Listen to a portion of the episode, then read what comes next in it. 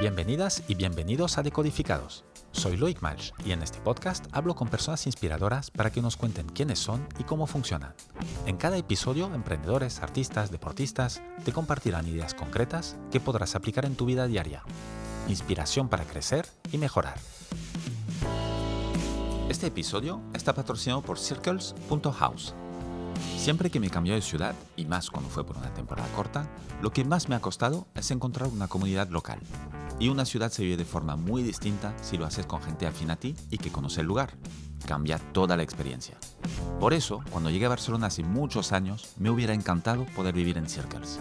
Circles es un co-living y coworking para emprendedores que buscan construir un futuro mejor. Una casa espectacular en un entorno muy privilegiado de Barcelona. Hubiera sido genial. Ya me puedo imaginar con mi habitación privada y compartiendo experiencias en el coworking, la cocina, el salón o la increíble azotea. Si te planteas venir a Barcelona, aprovecha y aplica para ser miembro. Dale un vistazo en Instagram en circles.coliving. Diles que vienes de mi parte y te hará un descuento del 15%. Además de Instagram, puedes aplicar en circles.house. Mi invitado de hoy es Sergio Andreu. Sergio es el chef y copropietario de La Pepita, que se ha convertido en uno de los lugares de tapas icónicos de Barcelona en tan solo 12 años de existencia. Sergio tiene una trayectoria muy peculiar e interesante, como vas a poder comprobar al escucharlo ahora. Hoy, Sergio y yo hablamos de la importancia de tomarte las cosas con humor, de intentar gestionar tus obsesiones y de probar sin cesar para evolucionar tu negocio. Si te interesa el mundo de la restauración y lo que le rodea, este es un episodio que no te puedes perder. Un aviso antes de empezar. Hemos tenido la suerte de grabar este episodio en exteriores, en un jardín, en un día de mucho calor en Barcelona. Por eso, la banda sonora de hoy está poblada de pájaros y hasta de algunos invitados finales inesperados. Todo muy bucólico. Empecemos. Hola Sergio. ¿Qué tal? Muy bien. Muchas gracias por estar eh, aquí en Decodificados. Me, eh, tengo mucha ilusión en, hacer esta entrevista. Eh, nos conocemos desde hace unos años. La ilusión es mutua. Pero, pero sí que quería conocer más de ti. me pareces una persona muy inspiradora, muy eh, muy peculiar, eh, lo cual eh, tengo, tengo, tengo muchas preguntas sobre ti, sobre la pepita, sobre muchas cosas, entonces arrancamos. la primera pregunta... Yo, sinceramente te diría que, lo dejaría aquí. Porque si te parezco una persona inspiradora, te parezco una persona tal, antes de conocerme yo cortaría ya y... Bueno, intentemos, a ver, a ver qué rascamos. Primera pregunta para, para, calentarnos. Em, ¿Muñecas hinchables? Ah, he estado rodeado durante bastante tiempo de muchas, ¿eh? ¿Qué, qué, qué te trae a la cabeza? Me trae a la cabeza, me trae una cabeza, sí, algo que hicimos cuando durante la pandemia. Exacto, cuando estábamos cerrados, nos daba tanta pena ver el local, el local cerrado, ¿vale? Que, bueno, se, me ocurrió eh, llenar el local, ¿vale? Llenar el local de, de, de gente, ¿vale? Entonces, eh, compré como, creo que 30, 40 muñecas hinchables, hombres y mujeres, ¿vale? Y, y, junto con mi pareja, con Sofía, pues nos pasamos una mañana vistiéndolos con nuestra ropa. Aparte de vistiéndolos con nuestra ropa, eh, poniéndoles formas, llenábamos la copa de vino, como si estuvieran hablando, estaban los camareros vestidos con la camiseta de la pepita y tal. Y era una... Fue bonito, fue algo divertido, nos lo pasamos muy bien, que hacía bastante falta, ¿sabes? Un día así de decir, hostia, pues vamos a hacer algo original. esto, esto cuando fue a, los meses de estar cerrado, de entender que ya esto no iba para 15 no, días. claro, ya llevamos bastante tiempo cerrado, sí, sí. Aparte es un local que lo ves todo, lo ves todo por fuera y, se veía muy triste. Es que verlo, siempre la pepita está llena de gente, a luces, tal, no sé qué, la música, y verlo así, la verdad es que yo, yo no quería ir. No, no iba. Es que no, no, no, no me apetecía ir al local a verlo, a hacer qué, Me daba mucha pena. Entonces ya te digo, metimos 30 muñecas hinchables eh, ahí, ¿sabes? Como parejas comiendo, camareros y tal. Y, fue muy divertido. Y, bueno, la gente se paraba y, y, sacaba fotos, luego salía un poco en prensa diciendo, mira esto lo que han hecho con tal fue una tontería realmente. Aún quedan algunas por ahí, ahora, es una pena porque están ahí en un almacén, algunas deshinchadas, otras no sé qué, y parece, no queda tan bonito, claro. Pero bueno, ya te digo, fue una manera de, volver un poco a recuperar alguna mínima sensación positiva de, esto, ¿no? Y bueno, duró poco, pero, A mí me parece un buen, una muy buena manera de describir el espíritu de la pepita, ¿no? Si, si tuvieras tú que decir, eh, que presentar la, el restaurante La Pepita para los que no lo, no lo conocen o los que lo conocen pero que, que, que, no han puesto esta, esta descripción, esta frase encima, ¿cómo, cómo lo describirías? ¿Cómo lo describiría? ¿Qué es La Pepita? Claro.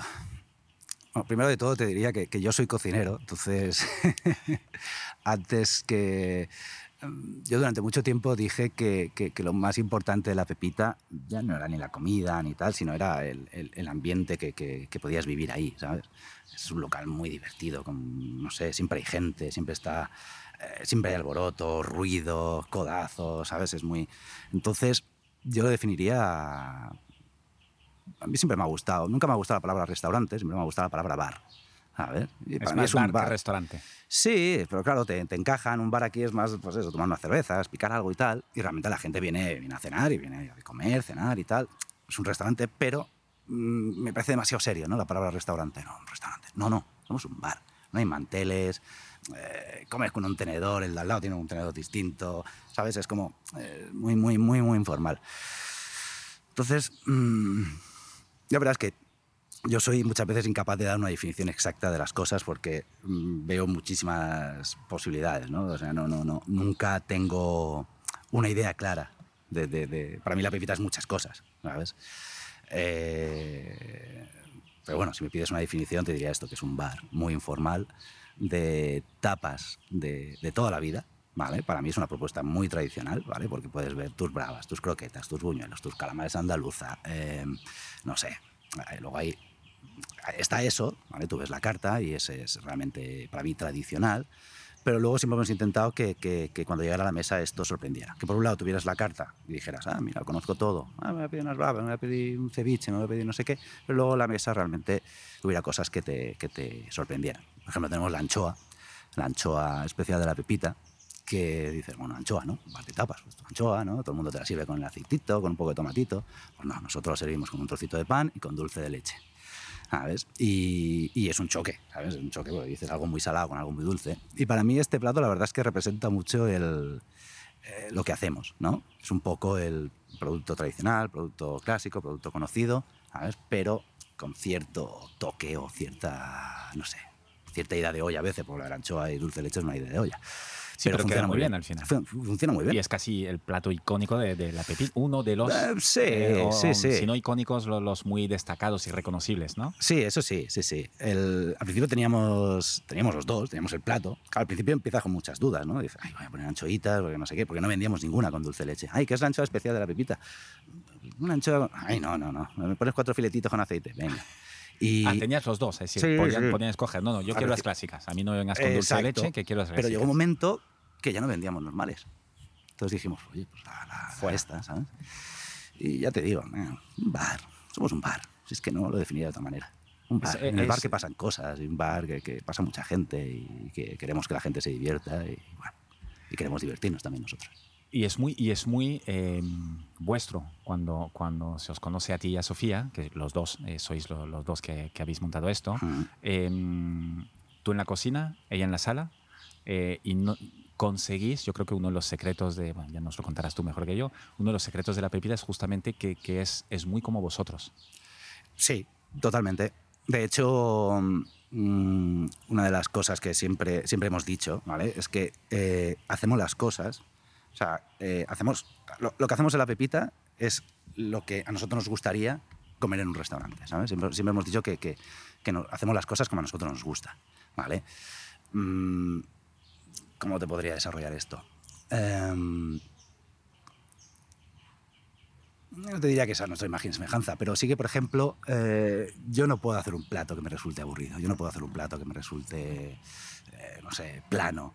Mm, no sé, siempre busco, a esto le falta algo, a esto le falta no sé qué, siempre busco platos que sean complejos, complejos a nivel de, de, de, sabores primarios, ¿no? Ay, pues mira, un poquito de dulce aquí, un poco de acidez, un poco de amargo, no sé qué, ¿sabes? Cosas que sean complejas, ¿no? Y luego, por ejemplo, Sofía siempre ha tratado al cliente como si viniera a su casa, tal cual, pero, pero tal cual. A veces como, como excesivamente, ¿no? Dices, si ¿la conoces de algo? dice, no, lo acabo de conocer. Dice, sí, amigos de toda la vida. Entonces esto es chulo, ¿no? Y luego es muy bonito que te venga gente eh, que repita y una otra vez. Incluso turistas que vienen aquí a pasar una semana y vienen tres veces al restaurante, ¿sabes? Y se sorprenden porque te acuerdas de su nombre. Cosas así, ¿sabes? Que, que, que eso, a medida que vas creciendo, no lo quieres perder, pero cada vez se hace más complicado. Claro, ¿cómo lo haces esto? Porque Sofía solo hay una. Y claro, no puede ser en todos los turnos, en todo. Eh, sí, solo hay una. Y, realmente, pues claro, hay un proceso bastante intenso de. Tenemos nuestras normas, digamos, ¿no? Tenemos un proceso bastante intenso de, formación, de lo que quiere Sofía, que, cómo quiere tratar a los clientes, de estar atentos siempre por ellos, ¿sabes? Tenemos mucho personal, esto hace que, mm, prácticamente haya un camarero una camarera por cada tres mesas. ¿sabes? Esto hace que, no sé, que, esté muy cercano el camarero siempre a, ti, ¿no? Y ya te digo, no, no. Pero bueno, resumiendo esto, es, hemos hecho el bar que, queríamos, que soñábamos, que teníamos la idea.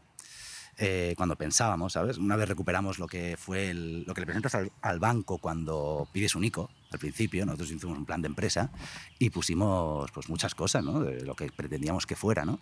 Y creo que lo vimos en una mudanza, no sé qué, creo que lo recuperamos y empezamos a leerlo y dijimos, mira, hostia, si hemos hecho todo lo que en ese momento teorizamos.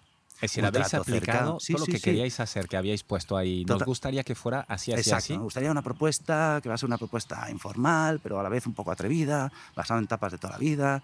Eh, nos gusta que sea un trato súper cercano, que el camarero pueda acercarse a ti, que llegue a conocerte por tu nombre, eh, que esté muy... ¿Sabes? Todo esto em, que lo pensamos, que lo teorizamos en su momento y lo pusimos ahí para ir a mostrar los bancos, a ver quién nos financiaba, eh, se ha cumplido. Sí, sí y lo tratamos de seguir haciendo, claro. Evidentemente a veces se puede y a veces no.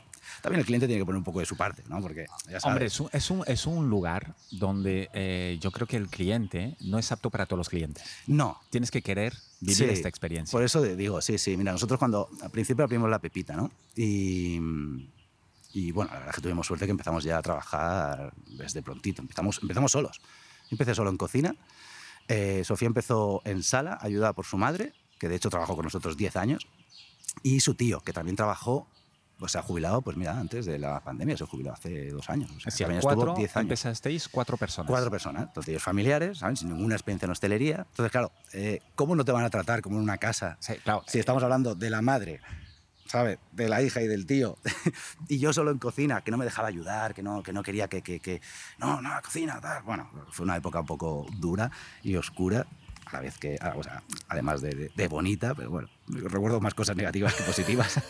pero ya te digo, luego poco a poco pues, fue creciendo el equipo, pero muy poco a poco, muy poco a poco, claro, porque piensa que, ostras, cuando empiezas una cosa no, no sabes cómo va a ir, tienes miedo a, a, contratar, entonces asumes tú mucho más, más, más horas, más... Estábamos todo el día.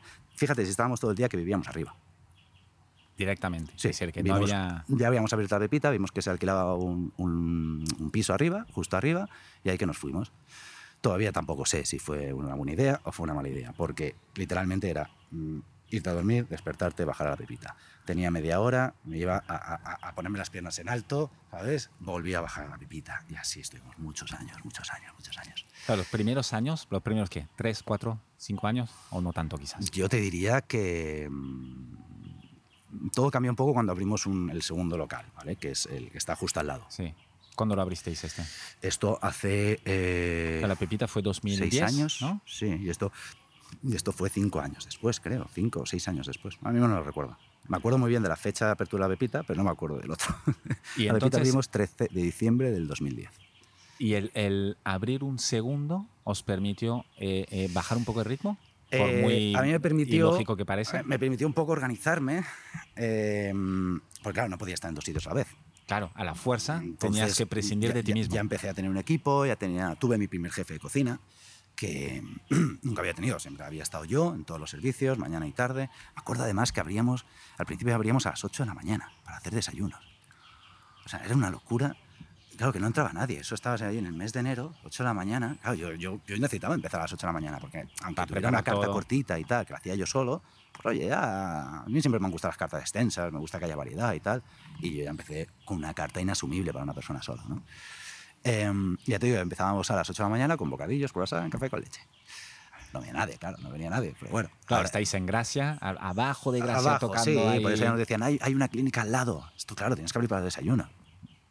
Claro, te venía el típico, claro, que, dice, eh, me, ay, un croissant y un bocadillo que vengo en ayunas que me he hecho un análisis. Genial, este era nuestro cliente, ¿no? Digo, estupendo, toma, bocata, café con leche. ¿Cuándo es la próxima análisis, no? Exacto, digo, ¿cuándo vuelve? No, no, abríamos, ya te digo, todo el día, de 8 de la mañana a 2 de la mañana. A ver, la Oye, ventaja lo- de vi- vivir arriba justo. Lo que, lo que comentas del, del inicio, eh, eh, volviendo al inicio eh, eh, 2010, em, es un inicio un poco, un poco peculiar porque eh, tú llegas, eh, bueno, tú y Sofía, eh, tú llegas Vamos de la mano siempre. Vais de la mano. Sí, Qué sí, bonito sí. que es esto. De, de esta- de haber estado dos años en París. Exacto. Claro, ¿cómo, cómo, cómo llegáis a... o qué te sirve la, la experiencia? Contanos qué hacías en París y qué hacía Sofía en París y qué, Sí. qué os empuja a montar la Pepita. Mira, nos empuja. Voy a contestar lo, lo último. Yo creo ¿Cómo se, se dice? Te iba a decir la ignorancia, pero la ignorancia no es. Es como. eh, ¿Cómo te diría? La ingenuidad. La ingenuidad, El exacto. pensar que todo El va a salir de forma que fácil, ¿no? Esto es una maravilla. y- y- eh, no, realmente había una ilusión. No, sí que es cierto, yo, yo estudié cocina aquí en Barcelona y justo acabé en el 2008. Entonces, yo empecé a estudiar cocina con 25 años.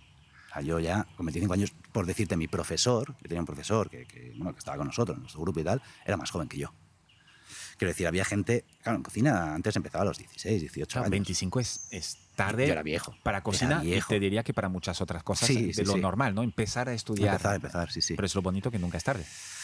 Al final, Sí, nunca es tarde, exacto. Podría haber salido muy bien, o sea, podría haber salido muy mal, pero resulta que ha salido un poquito bien. Entonces, eh, ya te digo, eh, ya te- 25 años, 2 años, 27 años, 2008, crisis.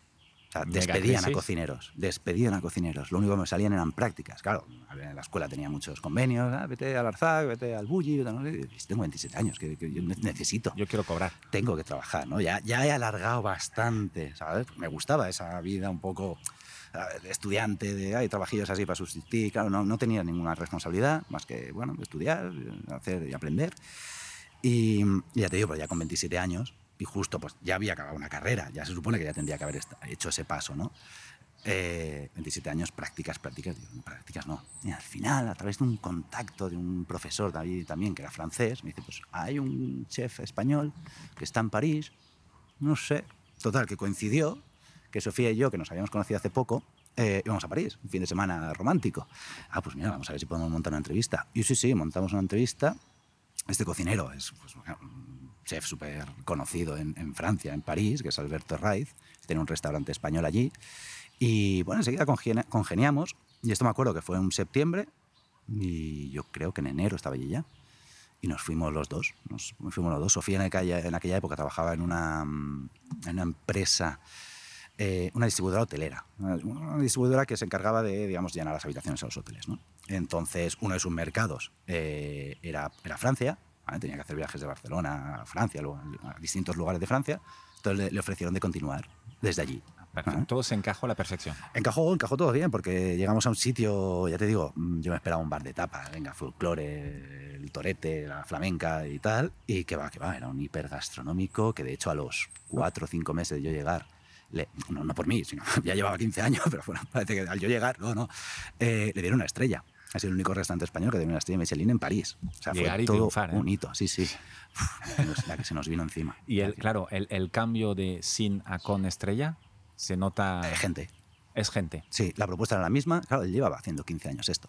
Pero aparte, es un, es, un, es un lugar muy especial. No es, es decir, si tú eres muy extenso en carta, Hmm. aquí podríamos decir que es la- la- el extremo contrario. Sí, ¿no? bueno, ahí Porque se, mira, es fíjate, paella ultra especializada. fíjate la locura que era y lo mucho que aprendí yo. Al final, eh, casi que es más. Muchas veces hay gente que tiene experiencia de años y años y años, ¿sabes? Pero en aquella época, que fueron dos años que estuve allí, este chef, loco, Alberto, eh, cambiaba un menú, hacía un menú de degustación cada mes de 16 platos. Hacía, había un menú tapas y un menú paellas. ¿vale? El menú paellas era 6-7 tapas al principio y eh, luego una paella elegir. Y el menú tapas eran como 16 platos, a veces de bocado, a veces más, más elaborados de plato y tal, pero esto lo cambiaba cada mes. Cada mes. Claro, entonces, eh, y pero- lo gracioso de esto es que llevaba 15 años haciéndolo. Es Claro, una locura esto. tenía un libro de, de- de- de recetas y todo, pues. Entonces, ¿qué, qué ocurrió? Claro, yo salía, ¿sabes? Como muy motivado, yo, yo me había empapado muchos libros, me gustaba mucho, había aprendido muchísimo. Claro, no tenía ni, puta idea de trabajar en realidad, pero la parte creativa quizás ya la había desarrollado un poco, a lo mejor antes, por lo que había estudiado, por tal. Eh, y me divertí, o sea, nos divertimos mucho, yo creo que, que, él también, porque yo me acuerdo que los cambios de menú muchas veces eran, a ver qué hacemos, venga, vamos a tocar esto, no sé qué. Pero muchas veces miraba a ver cosas, cosas que había hecho, ¿no? Y decía, ay, pues podríamos hacer no sé qué, venga, va. Y, y, claro, nos pasábamos, fíjate, hacíamos el menú, o sea, el proceso era, tú ya tenías un menú, yo ya llegué y había un menú. Eh, la primera semana se cuadraba, porque claro, tú cuando cambias un menú, cuando cambias todos los platos en un restaurante, todos, absolutamente, te cambian todos los movimientos.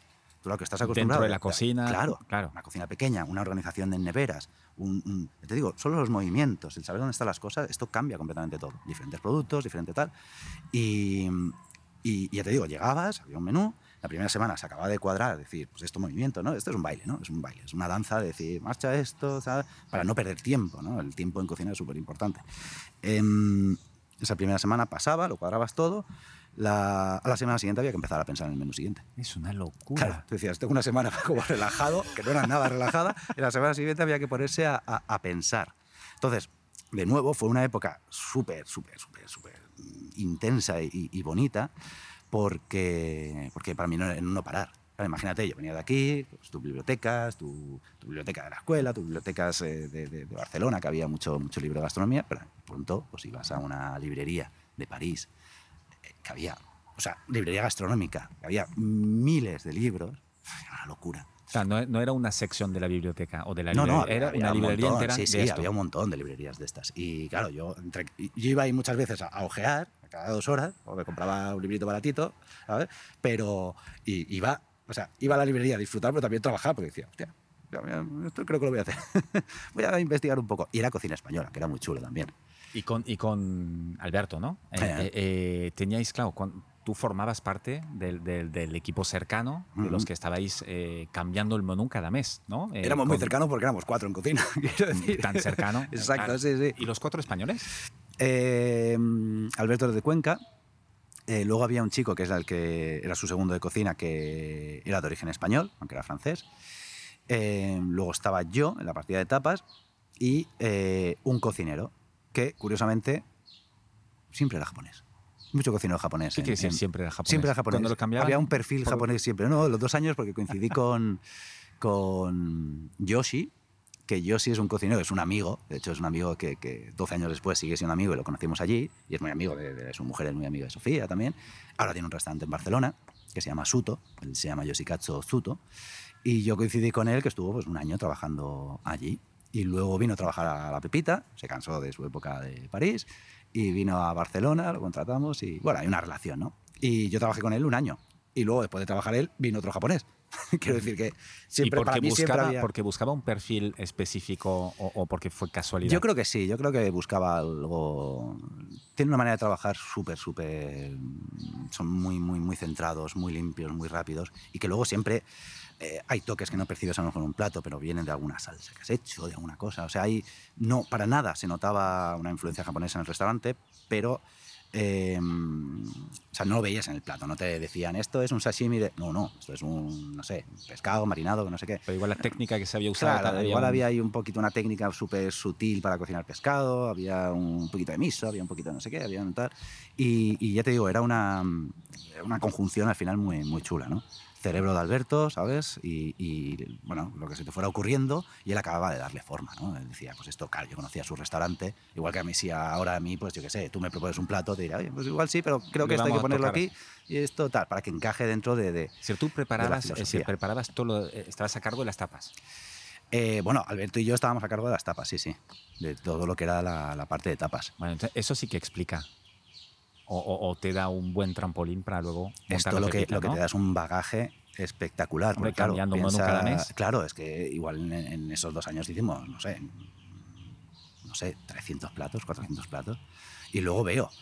Luego, cuando ya salí de ahí, empezamos en la pepita y yo hacía un cambio. Y al principio, cuando estás tú solo, es muy fácil hacer cambios. Realmente en un equipo pequeño es fácil porque pues eso es fácil. Es muy ágil todo. Tienes- claro, no tienes- tienes que convencer a mucha No gente. tienes que convencer, no tienes que explicar a mucha gente, no tienes que, ¿sabes? Sabes que tú siempre vas a estar presente y siempre lo vas a hacer y siempre al final tu, tu, tu- tu punto de calidad siempre lo vas a poner tú o tu punto de, de- o sea, tu, propio criterio siempre lo pones en el plato. Em, el problema viene cuando eh, pues tienes pues, 15, 20 cocineros, ¿sabes? Y siempre tienen que salir así las cosas, ¿no? Entonces, ¿Cómo lo controlas esto? Recetas, todo escrito, Todo, escrito, organizado. todo medido, todo organizado. sí, sí. el- el- Medido, no soy cocinero de, de- Durante muchos años no teníamos, en la Pepita no teníamos libro de receta, era casi transferencia oral todo, era... Sí, sí, era tradición oral, ¿no? Porque se explicaban las cosas y decía, mira, lo importante es que esté bueno. O sea, lleva estos ingredientes. Yo no te voy a decir que lleva dos gramos de orégano, cuatro gramos de, de- de hinojo. eh, primero porque no da tiempo, ¿sabes? En otros sitios que trabajan de otra manera, más pausada y tal, pero nosotros hacemos tapas. Igual, quiero decir, eh, igual vamos a comer tú y yo y nos comemos ocho platos. ¿vale? No es un restaurante de primero y segundo. Claro. ¿sabes? Y tengo 40 platos ahora. Pero es que ahora tengo 40. Pues que igual empecé con 20 cuando era solo. Solo. Claro, entonces hay platos muy complejos, hay platos muy sencillos, al final es buscar siempre un equilibrio, ¿no? Pero mm, ya te digo, el, el fundamental en una cocina la organización, fundamental. En la cocina, incluso en, en- en- la propia gestión de- de- del negocio. ¿sabes? Es que si no hay organización es un caos. Pero vosotros, Caos. ¿cuántos sois ahora en, en la Pepita? Ahora, mira, nosotros fuimos a la pandemia, de- no fuimos a la pandemia, como si no fuéramos de viaje, ¿no? Eh, llegó la pandemia que mm, éramos el máximo equipo que habíamos tenido nunca, que eran 40 personas. Teníamos 30 personas en la Pepita, 30 o 32, 32, y 8 en el, en el que antes se llamaba la Cava, eh, ahora se llama la Mini Pepita, es más pequeñito y, y ahora hemos unificado cartas. ¿no? Eh, nos fuimos con 40. Ah, veníamos de un año bueno, pensabas. Siempre nosotros nos preparábamos para la Feria del Móvil, que es un poco como el punto de inflexión de que sales de invierno y de pronto, ay, Feria del Móvil, parece como que hay otra alegría. Claro, dos, tres días que, que realmente se notaba mucho en Barcelona. Una barbaridad, vamos, los restaurantes lo notaban una barbaridad. Y, y ya te digo, nos fuimos, nos fuimos de pandemia y volvimos que habíamos perdido la mitad del equipo. Eh, por suerte, tuvimos mucha suerte de que el núcleo duro, que durante 10 años que llevamos en ese momento, eh, los jefes de cocina, jefes de sala, eh, gente que había empezado con nosotros, que llevaba ya 10 años, 8, 9, 7, ¿sabes? Eh, se quedó con nosotros. Entonces, volver, volvimos con ellos, ¿sabes? Fue, diría que incluso hasta fue bonito, ¿sabes? bonito, Porque ¿no? volvimos otra vez de decir, hostia, con la gente que realmente quieres, que, que está contigo, que, que, que, o sea, que es parte ya, ya, ya está, son amigos, son familia, los conoces, hemos visto eh, casarse, divorciarse, tener hijos, ¿sabes? Eh, hemos visto todo, claro, es que son muchos años. Eh, entonces volvimos con ellos y mira, eh, yo siempre digo que empezamos en marzo del año pasado un poco a abrir ya casi sin restricciones, creo que alguna había ya todavía. Y en un año pues hemos recuperado otros 20 empleados, ahora somos 40, ¿no? Otra vez 40. Sí, sí, sí. Bueno, Otra ha ido 40. bastante rápido la recuperación dentro de todo. Sí, sí, sí. Eh, ha ido rápido porque también hay algo ya, bueno, la experiencia también es un punto y cuando ves, percibes, había, había tanta incertidumbre que no sabías. O sea, al principio te diría que ha ido rápido, pero te diría que a lo mejor mm, Ha ido rápido últimamente. últimamente, eso te voy a Eh. decir, porque igual de marzo a diciembre... mm, No te puedes 20, atrever a 22, nada. Ahora 24. te abro, ahora te cierro, en ahora enero una, ahora... tuvimos el- esta nueva ola, pues te diría que a lo mejor en estos últimos dos meses hemos contratado a 12 personas, sin exagerar. Antes, de hecho, cerrábamos dos días, luego un día, luego empezamos a abrir aquí, luego allá, luego, ¿sabes? Eh, ha ido rápido ahora, porque ahora sí que se nota, o, mm, diría que a partir de, de marzo, así, hubo, ha habido un, un repunte, no sé, algo como que dice, hostia, todo el mundo lo notaba, ¿no? Amigos eh, restauradores y tal, todo el mundo lo decía, y, hostia, parece que, que se anima, ¿no? Se anima. ¿sabes? Como tenemos ya esa sensibilidad de decir, ay, es que parece que he hecho 10 personas más, ostras, pues mira, he hecho 10 personas hoy, pues mira, parece que, ¿sabes? ¿Y cómo, y cómo, cómo organizas? Porque ahora eh, hay un cambio radical entre ahora y hace 10, 12 años, o incluso menos, o 6 años, Mm. que tú ya no estás en la cocina. No, exacto. En el momento que abrimos el otro sitio, yo me centré ahí, hicimos una propuesta. La verdad es que la, la, la cava, mini pepita, que es como se llama ahora, eh, ha pasado por varias fases, ¿no? Ha sido siempre como... Empezamos con una bermutería, ¿vale? ¿Por qué? Eh, la pepita no hacíamos reservas, ¿vale? Entonces la gente venía, había sitio, ya te digo, un bar. Un bar. a todos los efectos. Exacto. Empezamos haciendo, empezamos haciendo reservas al principio, luego hay un momento que, era complicado de gestionar y, se, hacía complicado ¿no? el tema de las reservas. Nunca nos han gustado. Ahora volvemos a hacer reservas, pero lo hemos organizado de otra manera. más, creo que, ¿ves? Ahí está la experiencia, entonces lo tenemos más de otra manera. ¿no? Entonces em, abrimos el otro sitio precisamente pues para que la gente mm, estuviera, no sé, ay, pues mira, tienes sitio, mira, voy a tener sitio de aquí a 15 minutos, si quieres tómate una cervecita aquí al lado. Ahí esa, esa, fue la idea y esa fue la idea. Abramos un lugar para que puedan hacer tiempo, no en la calle. Y luego había muchos clientes que nos decían, claro, esto es verdad, al ser un bar, eh, habíamos perdido esa esencia de bar. ¿Sabes? Habíamos perdido ese cliente que venía a tomarse una cervecita y a charlar en la barra. Ahora toda la barra estaba montada para cenar, no sé qué. Eh, ibas y tal, hola, ¿qué tal? Eh, ¿Para cenar o para tomar algo? Tomar algo. Ay, pues si quieres tomar algo, ¿sabes? Y se convirtió en que aprovechamos cada rincón ya para, para cenar. ¿Por qué? Porque esa era la exigencia de la gente. Pero perdimos a otro cliente que era el de la cervecita y la brava. Y que no queríais perder. Y no queríamos perder. Entonces pensamos, oye, eh, está este local en traspaso, pues venga, vamos allí, montamos, todavía volvemos otra vez al bar. Y montamos esta bermutería. Al principio no tenía cocina, tenía cuatro latitas, un poco embutido. Te digo, algo para picotear, para pasar la tarde, la noche o, esperar mientras a lo mejor esperabas, en, esperabas sitio a la pepita. Pero como suele pasar, pues claro, eh, a mí la propuesta se me queda corta, vas diciendo que hay tal, eh, pues igual alguna cosita más, igual no sé qué, al final pues acabó siendo también un sitio donde la gente iba a cenar. Y sigue siendo más bar, sigue siendo más. Pues eso, a la gente a lo mejor que, que, llega, pues a lo mejor decide, tengo la mesa a las nueve y media, pues, ah, pues voy a las nueve y me tomo algo. O, también pasa, he reservado a las nueve y media y, ostras, va con retraso. Mm, bueno, pues tómate, algo. aquí. Es, es, un espacio, yo siempre digo que, que, es un círculo y realmente sí, cuando, cuando conoces esto es chulo, ¿no? Quiero decir, si, a mí me gusta, por ejemplo, muchas veces a cenar, siempre ando mojado, es un aperitivo, ¿sabes? Vas a hacer Le añade algo al. Sí, entonces, bueno, pues si lo tienes cerca y el ambiente es el mismo, es divertido, la música, no sé qué, pues te tomas un minito y, oye, relajado, ¿no? ¿Y luego dices que tenéis la misma carta? Ahora sí.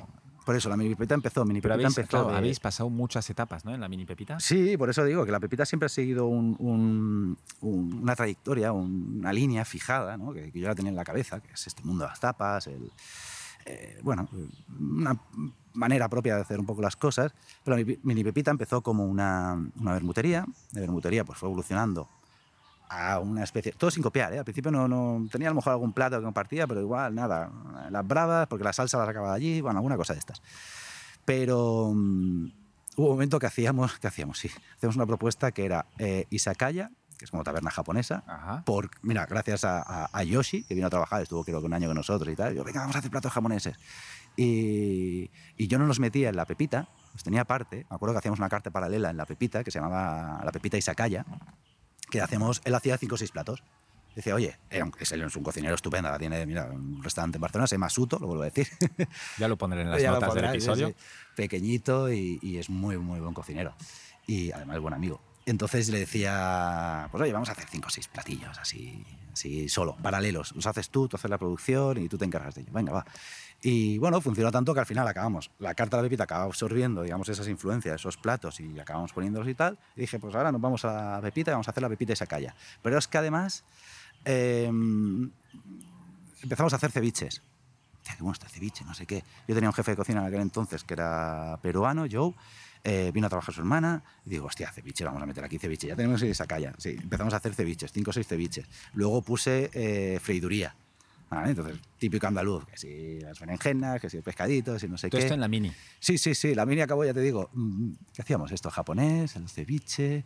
¿Todo al mismo eh, tiempo o se iba superponiendo? Era una, carta que ponía todo esto. Y, se mezclaba todo, platos fríos, platos calientes, pero, pues eso, fritura. Había, había una sección de tapas, Ajá. ¿sabes? hostia, de tapas? Y todos son, todos son tapas.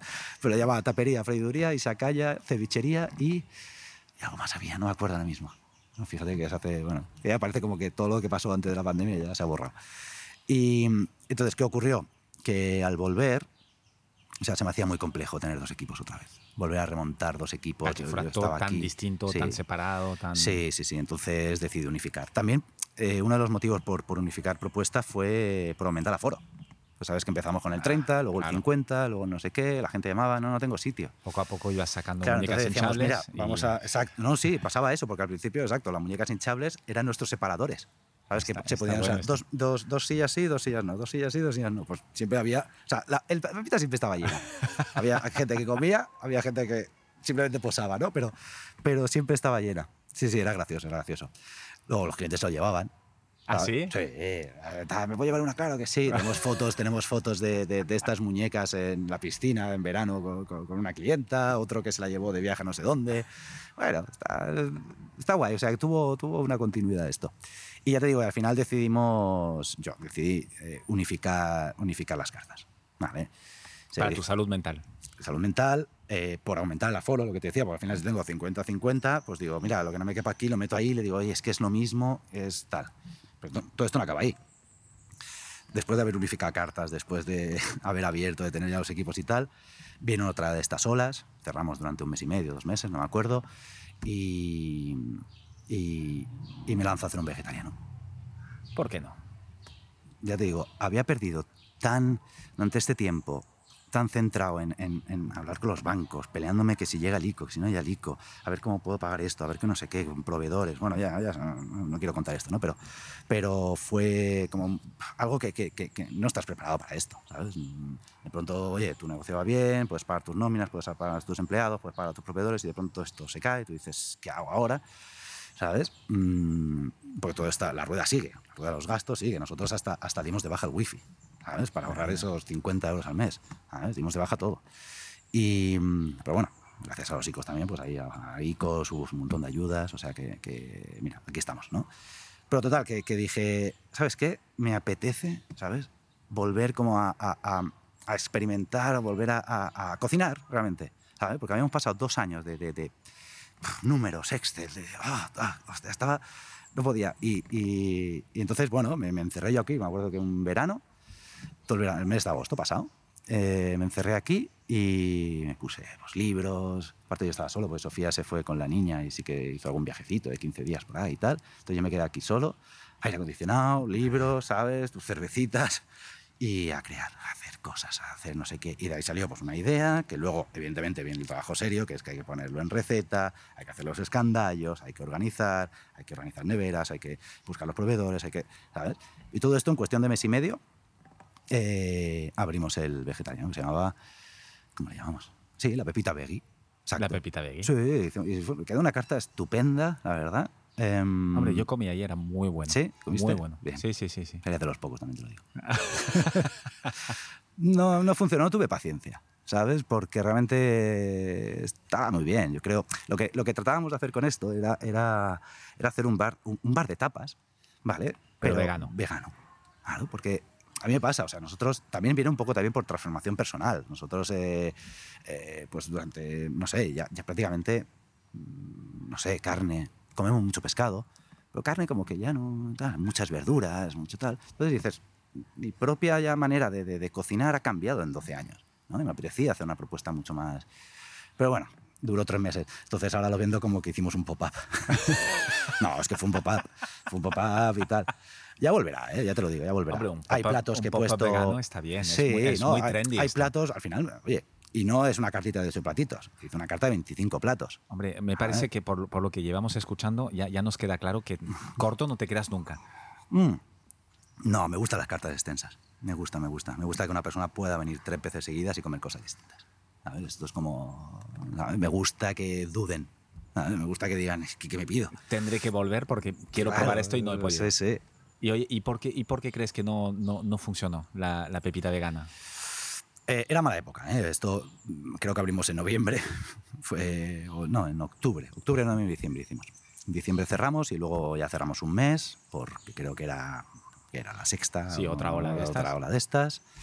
Y, y ya te digo, ya volví mirando números. Digo, no, Sofía me decía, a ver, son tres meses, dale tiempo y tal.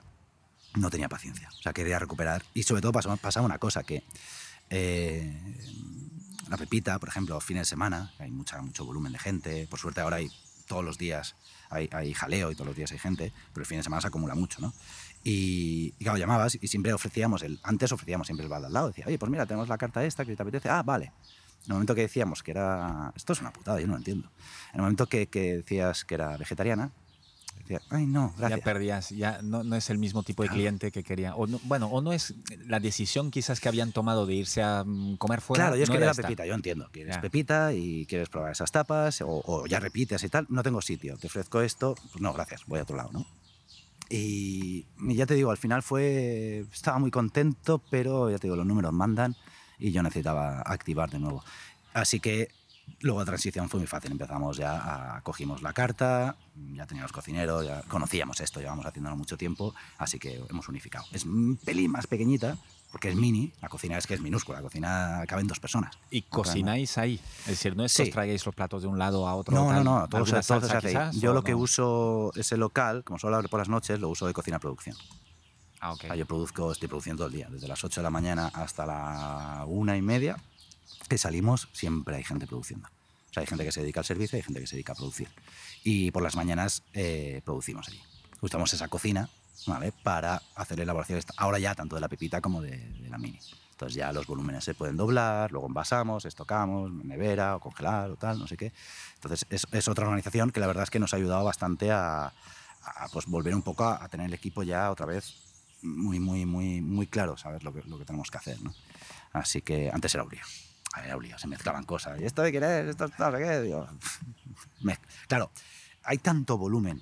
O sea, cada, cada plato que hacemos, que lleva 6, 7 elaboraciones, eh, o sea, todo esto hay que guardarlo, todo esto hay que producirlo. Cuando dices que- 6, 7 elaboraciones, para los decir, no iniciados, bueno, que, son 6, 7 cosas que, tienes que un- preparar. claro, que un plato al final, pues mira, el ejemplo de, de la dorada. ¿vale? Tenemos una dorada, ejemplo porque es un plato que, que llevamos muchos años, lleva muchos años con nosotros.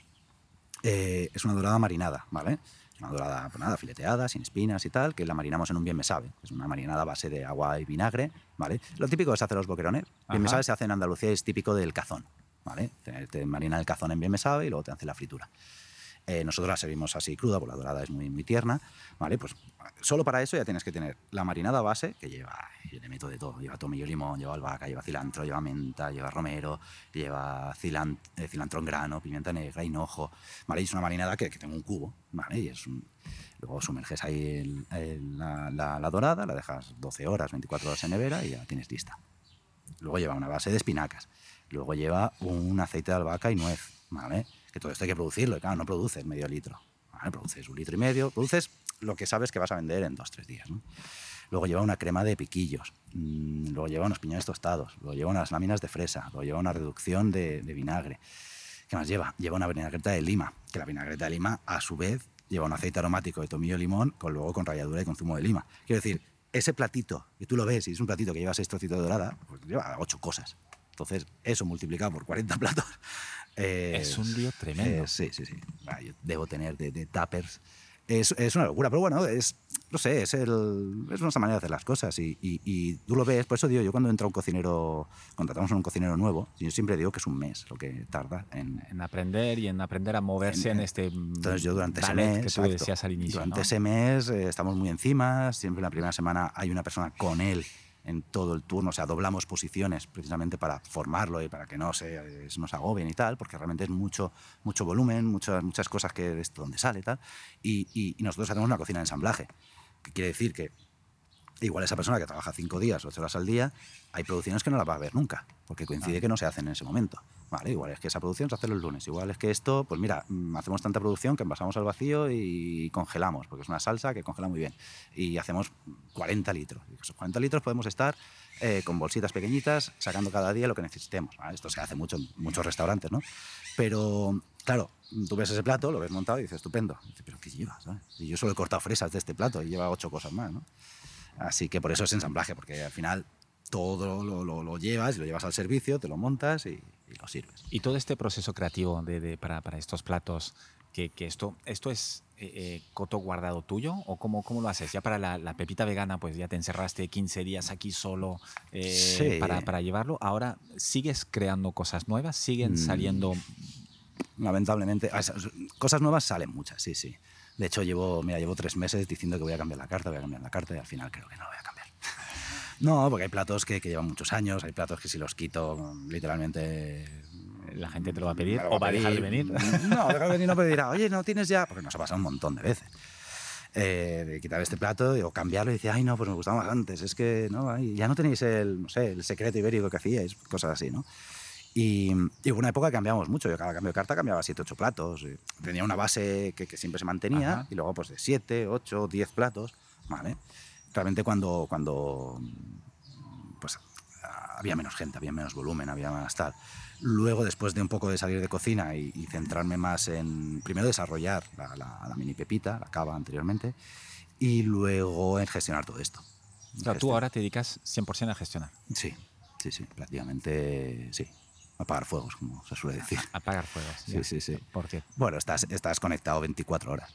Ahora esto del WhatsApp es una putada porque empiezan a las 8 de la mañana y a las 8 y 10 ya tengo el primer mensaje.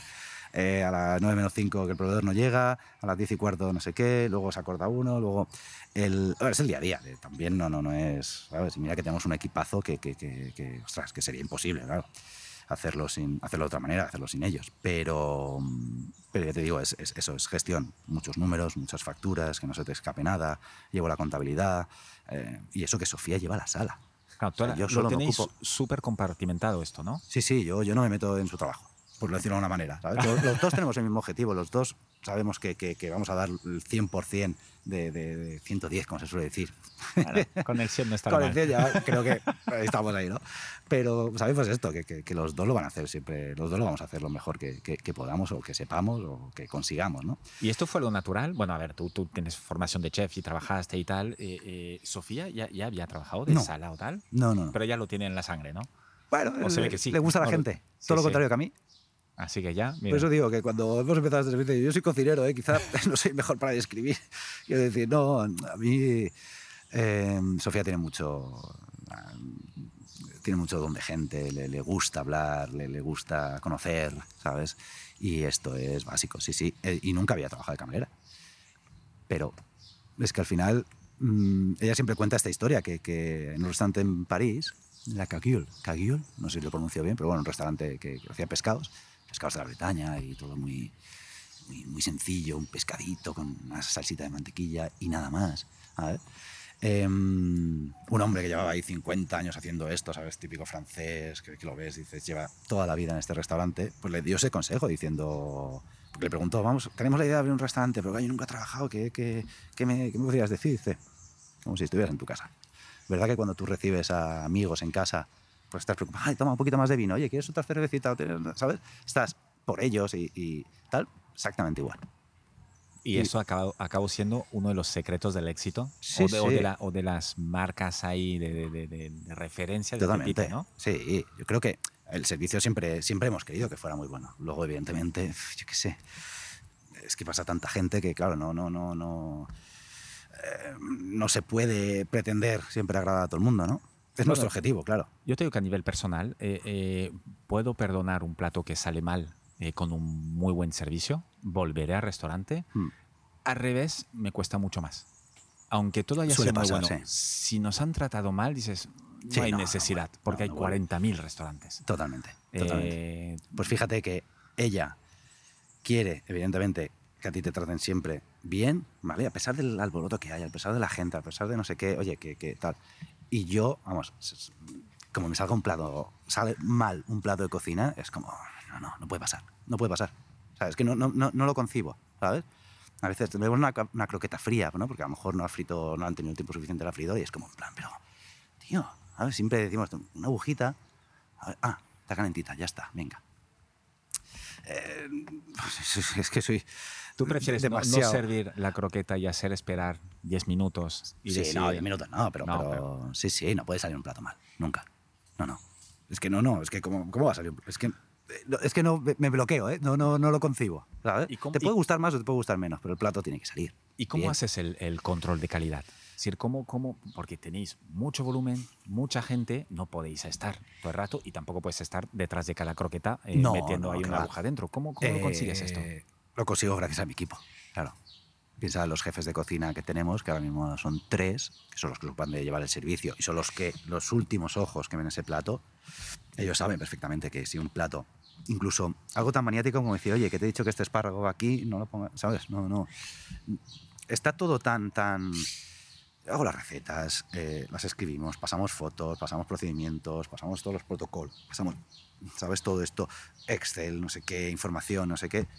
Pues no me vengas a poner ahora el espárrago aquí porque te he dicho que esto, o este corte, Oye, los últimos ojos, perdona, los últimos ojos son, son ellos. Y ellos son los que dan el ok. Sí, ellos saben. Aunque rectifican. Y, con esto tú estás... Bueno, algo que me ha sorprendido que lo que has dicho antes, eh, post pandemia, cuando habéis vuelto con la mitad del equipo y tal, pero con los que llevaban pues casi desde el inicio. Yo tenía, bueno, no sé, eh, eh, erróneamente seguramente, que el, en el mundo de la restauración había mucho, mucha, rotación, de gente, de mm. equipo y tal. hombre, el poder apoyarte en un equipo que lleva 10 años contigo es un lujo que seguramente también tendrá que ver con cómo se trabaja ahí.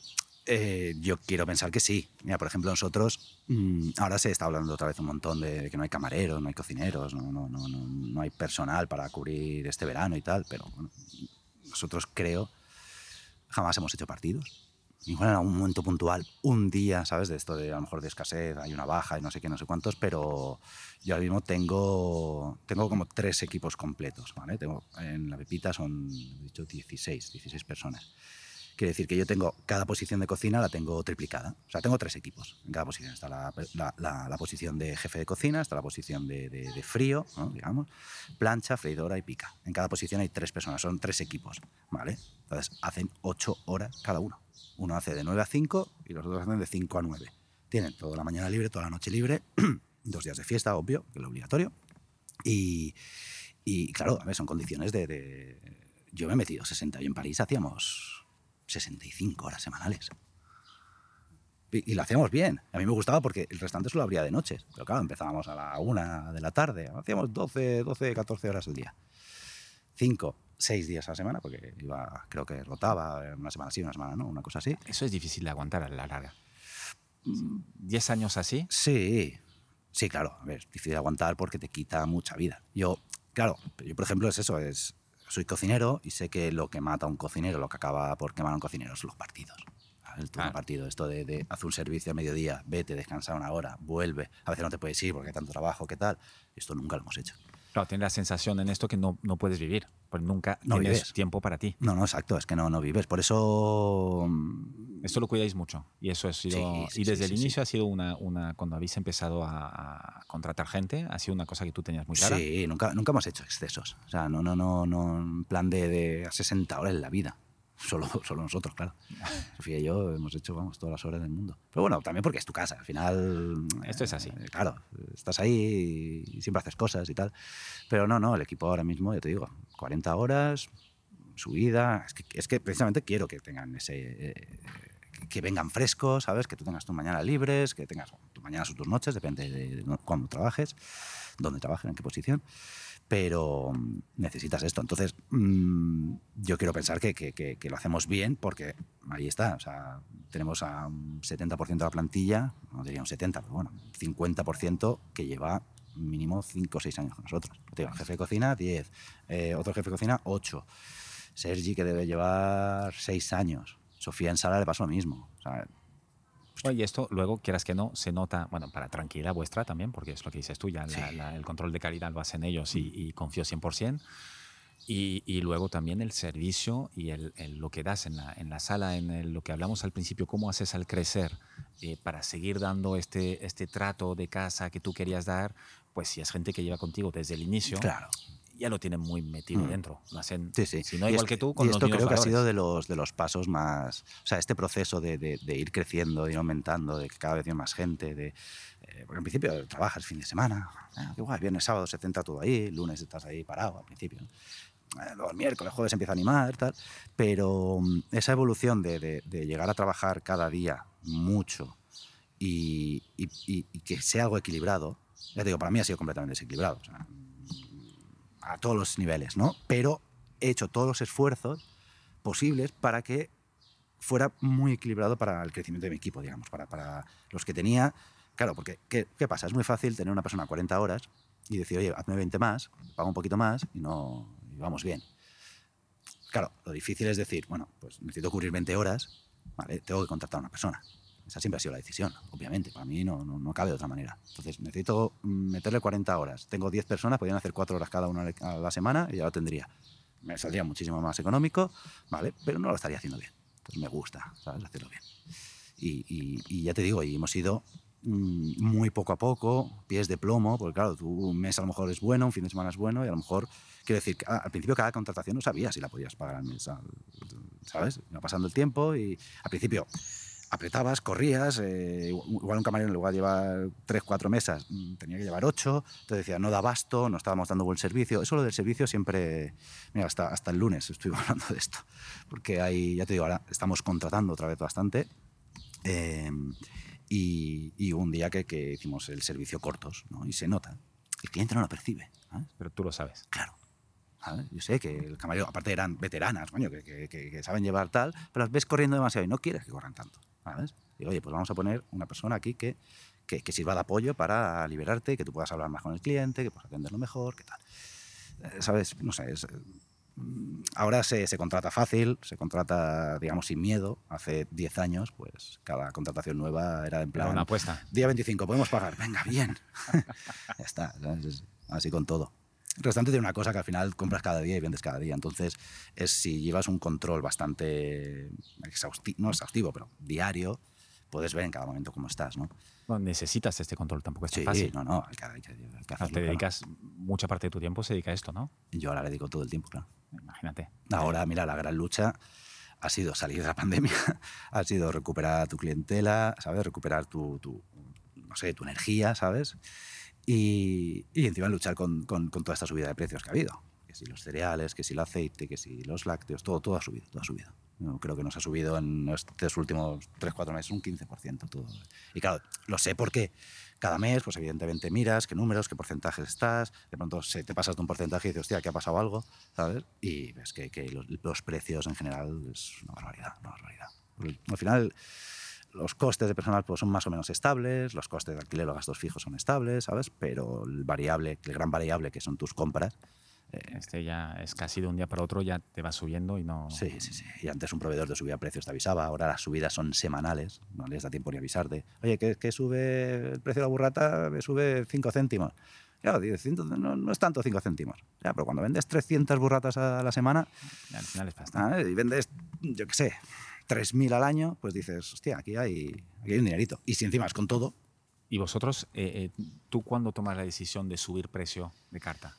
Normalmente pu- hemos subido pocos precios, o sea, sí que evidentemente ha habido una evolución, ¿vale? Yo tengo todavía platos que tienen los mismos precios que desde hace 12 años, como la anchoa, por ejemplo, como la ensaladilla, y la última que se resistía ahí eran las bravas, pero tuve que subir el precio un poco. Eh, la- yo te digo, desde el primer día la, la- la anchoa costaba 2 euros, desde el primer día, te hablo de hace 12 años, la ensaladilla costaba 4 euros y desde el primer día las bravas costaban 5 euros. Y así se quedaron 12 años. Sí. Y bueno, así se han quedado. Dos de ellas siguen al mismo precio Ajá. y las bravas han subido a 5,50. Creo. Creo no, seguro. Pero ya te digo, nosotros, por ejemplo, cuando. mm, al principio. Cuando. Ya te digo, lo de subir precios siempre les parece como un poco tema tabú, ¿no? Dicen, ah, es que suben precios, suben precios. Mm, Te tienes que ajustar realmente a, a- a- a todo. No, bueno, si te suben los costes, eh, eh, puedes no subir los precios, pero eso no es, no es viable a suben medio costes, plazo. te sube alquiler, te, te- te- Claro, tú al final, nosotros tenemos mucho personal. A ver, por un restaurante de 100 metros cuadrados, la Pepita mide 100 metros cuadrados y la cava mide 90 metros cuadrados. Son 40 personas que trabajan ahí. Eh, entonces, claro, quiero decir, al final los precios, tus precios, tu carta tiene que poder pagar todo este, todo este tinglado que te has metido. ¿no? Entonces, a nosotros nos gusta tener precios ajustados, evidentemente, eh, pero hay veces que hay que retocar precios. Claro, no, no te queda otra. Y para este retocar precios, que me imagino que es, eh, eh, no, no es de, lo, de las cosas que mejor se le dan a una persona creativa, en general, eh, ¿a ti te ayuda el- tu primera carrera, tu primera vida de estudiante? Eh, te puede ayudar porque, claro, empezaste a estudiar cocina a los 25 porque antes habías estado eh, eh, haciendo otra cosa. Antes había hecho diseño industrial, sí. Sí, sí, sí. sí. Un, un- un- Me gustaba diseñar muebles y lámparas. Está bien, Eh, eh, pero ¿cómo fue esta Nunca lo decisión? hice, eh, nunca lo hice. Nun- Nunca diseñaste, bueno, no, no, no, no No. llevas ningún objeto diseñado por ti. Mm, déjame pensar. Una vez diseñé una tabla fría, una tabla de corte. ¿Ah, sí? Sí, en, en, la transición de universidad, cuando acabé la universidad y decidí estudiar, ¿no? al cabo de pocos meses, ¿no? Eh, se me ocurrió hacer una tabla de, de, de, corte, una tabla de, una tabla de plástico, de, las que usamos en cocina, vamos, de polietileno, eh, pero fría. Vale, yo pensaba, coño, para trabajar el pescado, en lugar de estar a 30 grados en cocina, pues que tengas una superficie que esté a 0 grados. Entonces, ya te digo, hice el prototipo, hice pruebas y estuve hablando con una empresa para que lo produjera y tal. Y al final se quedó nada. al final me fui a París. Y empezaste a, a, trabajar en París. Exacto. Pero fue, hay una cosa que, que al principio lo contaba mucho, no te preguntan, pues, ya has estudiado, pero ahora tienes que ponerte a trabajar. Y, y digo, trabajar he trabajado. Llevo trabajando desde 18 años, no quiero decir, pero parece como que acabas y ya se acaba tu vida de estudiante. Sí, y es ya, un antes y un después. Ya, sí, es... ya empieza lo serio y ya tal. Y yo me acuerdo que, claro, estaba enviando currículums para ver si me salía un trabajo, pero pensando, digo, hostia, es que tal, es que esto de la cocina, es que si no lo pruebo ahora me voy a arrepentir, no sé qué, bueno, total. Que al final salió y, y cuando acabé esto, un poco mi discurso era decir, claro, yo he pasado de diseñar muebles a diseñar platos, ¿no? ¿Sabes? Como muy pedante. Es una buena transición. Como muy pedante. No, pero, pero, realmente ayudó, ¿eh? O sea, cuando tú estudias un poco de metodología de diseño y, y el proceso creativo que, que lleva a, a, a diseñar una, una, silla, luego hay también... Siempre pensaba, ah, el diseño es súper creativo y tal. No, una mierda. O sea, el diseño también es... Es disciplina. Es, y... es disciplina, conocer procesos de fabricación, conocer organizaciones, conocer cómo puedes hacer esto. Bueno, hay una parte técnica que es brutal porque tú al final tienes que saber eh, cómo vas a poder fabricar esto, ¿no? Están los creativos creativos, que seguramente ya tengo un equipo de, de, de, esto. Yo justo estudié una carrera, hay como dos escuelas, ¿no? La carrera más artística, o sea, la escuela más artística italiana y luego una escuela un poco más técnica y más centrada en, en la industria, que es la, la, escuela alemana, ¿no? O esto al menos se decía en mi época, no sé si es verdad. Eh, entonces yo donde estudié no tenía ningún, ningún profesor que fuera diseñador, eran todos ingenieros. Todos ingenieros. Todos ingenieros. Yo estaba en una ingeniería, claro, una ingeniería técnica al final. Ajá. Y ya te digo, era número. Yo venía de ciencias, quiero decir, a mí siempre me ha gustado todo esto de ciencias. Oye, pero tú a los 17, 18, que es cuando escoges tu carrera, uh -huh. eh, ¿tenías como dos pasiones o dos centros de intereses muy marcados, cocina, diseño y No. dónde voy, me voy para diseño? O, o, cómo fue? No. Primero que, es que con 17 años, ¿qué, ¿qué, qué, vas a poder decidir si no tienes ni idea de lo que tal? Yo, fíjate, toda mi vida, toda mi infancia, esto lo recuerdo perfectamente, quería ser biólogo marino. Toda mi vida. Menudo, es, menudo cambio. Bueno, pero es esa, cuando te preguntan pequeño, ah, ¿qué tal? Yo, mira, todos los documentales de Jacques Cousteau, tenía una colección de vídeos de Jacques Cousteau, me encantaba, todos los documentales de la 2 me los veía. O sea, me gustaba ese mundo y siempre me acuerdo, biólogo marino, biólogo marino.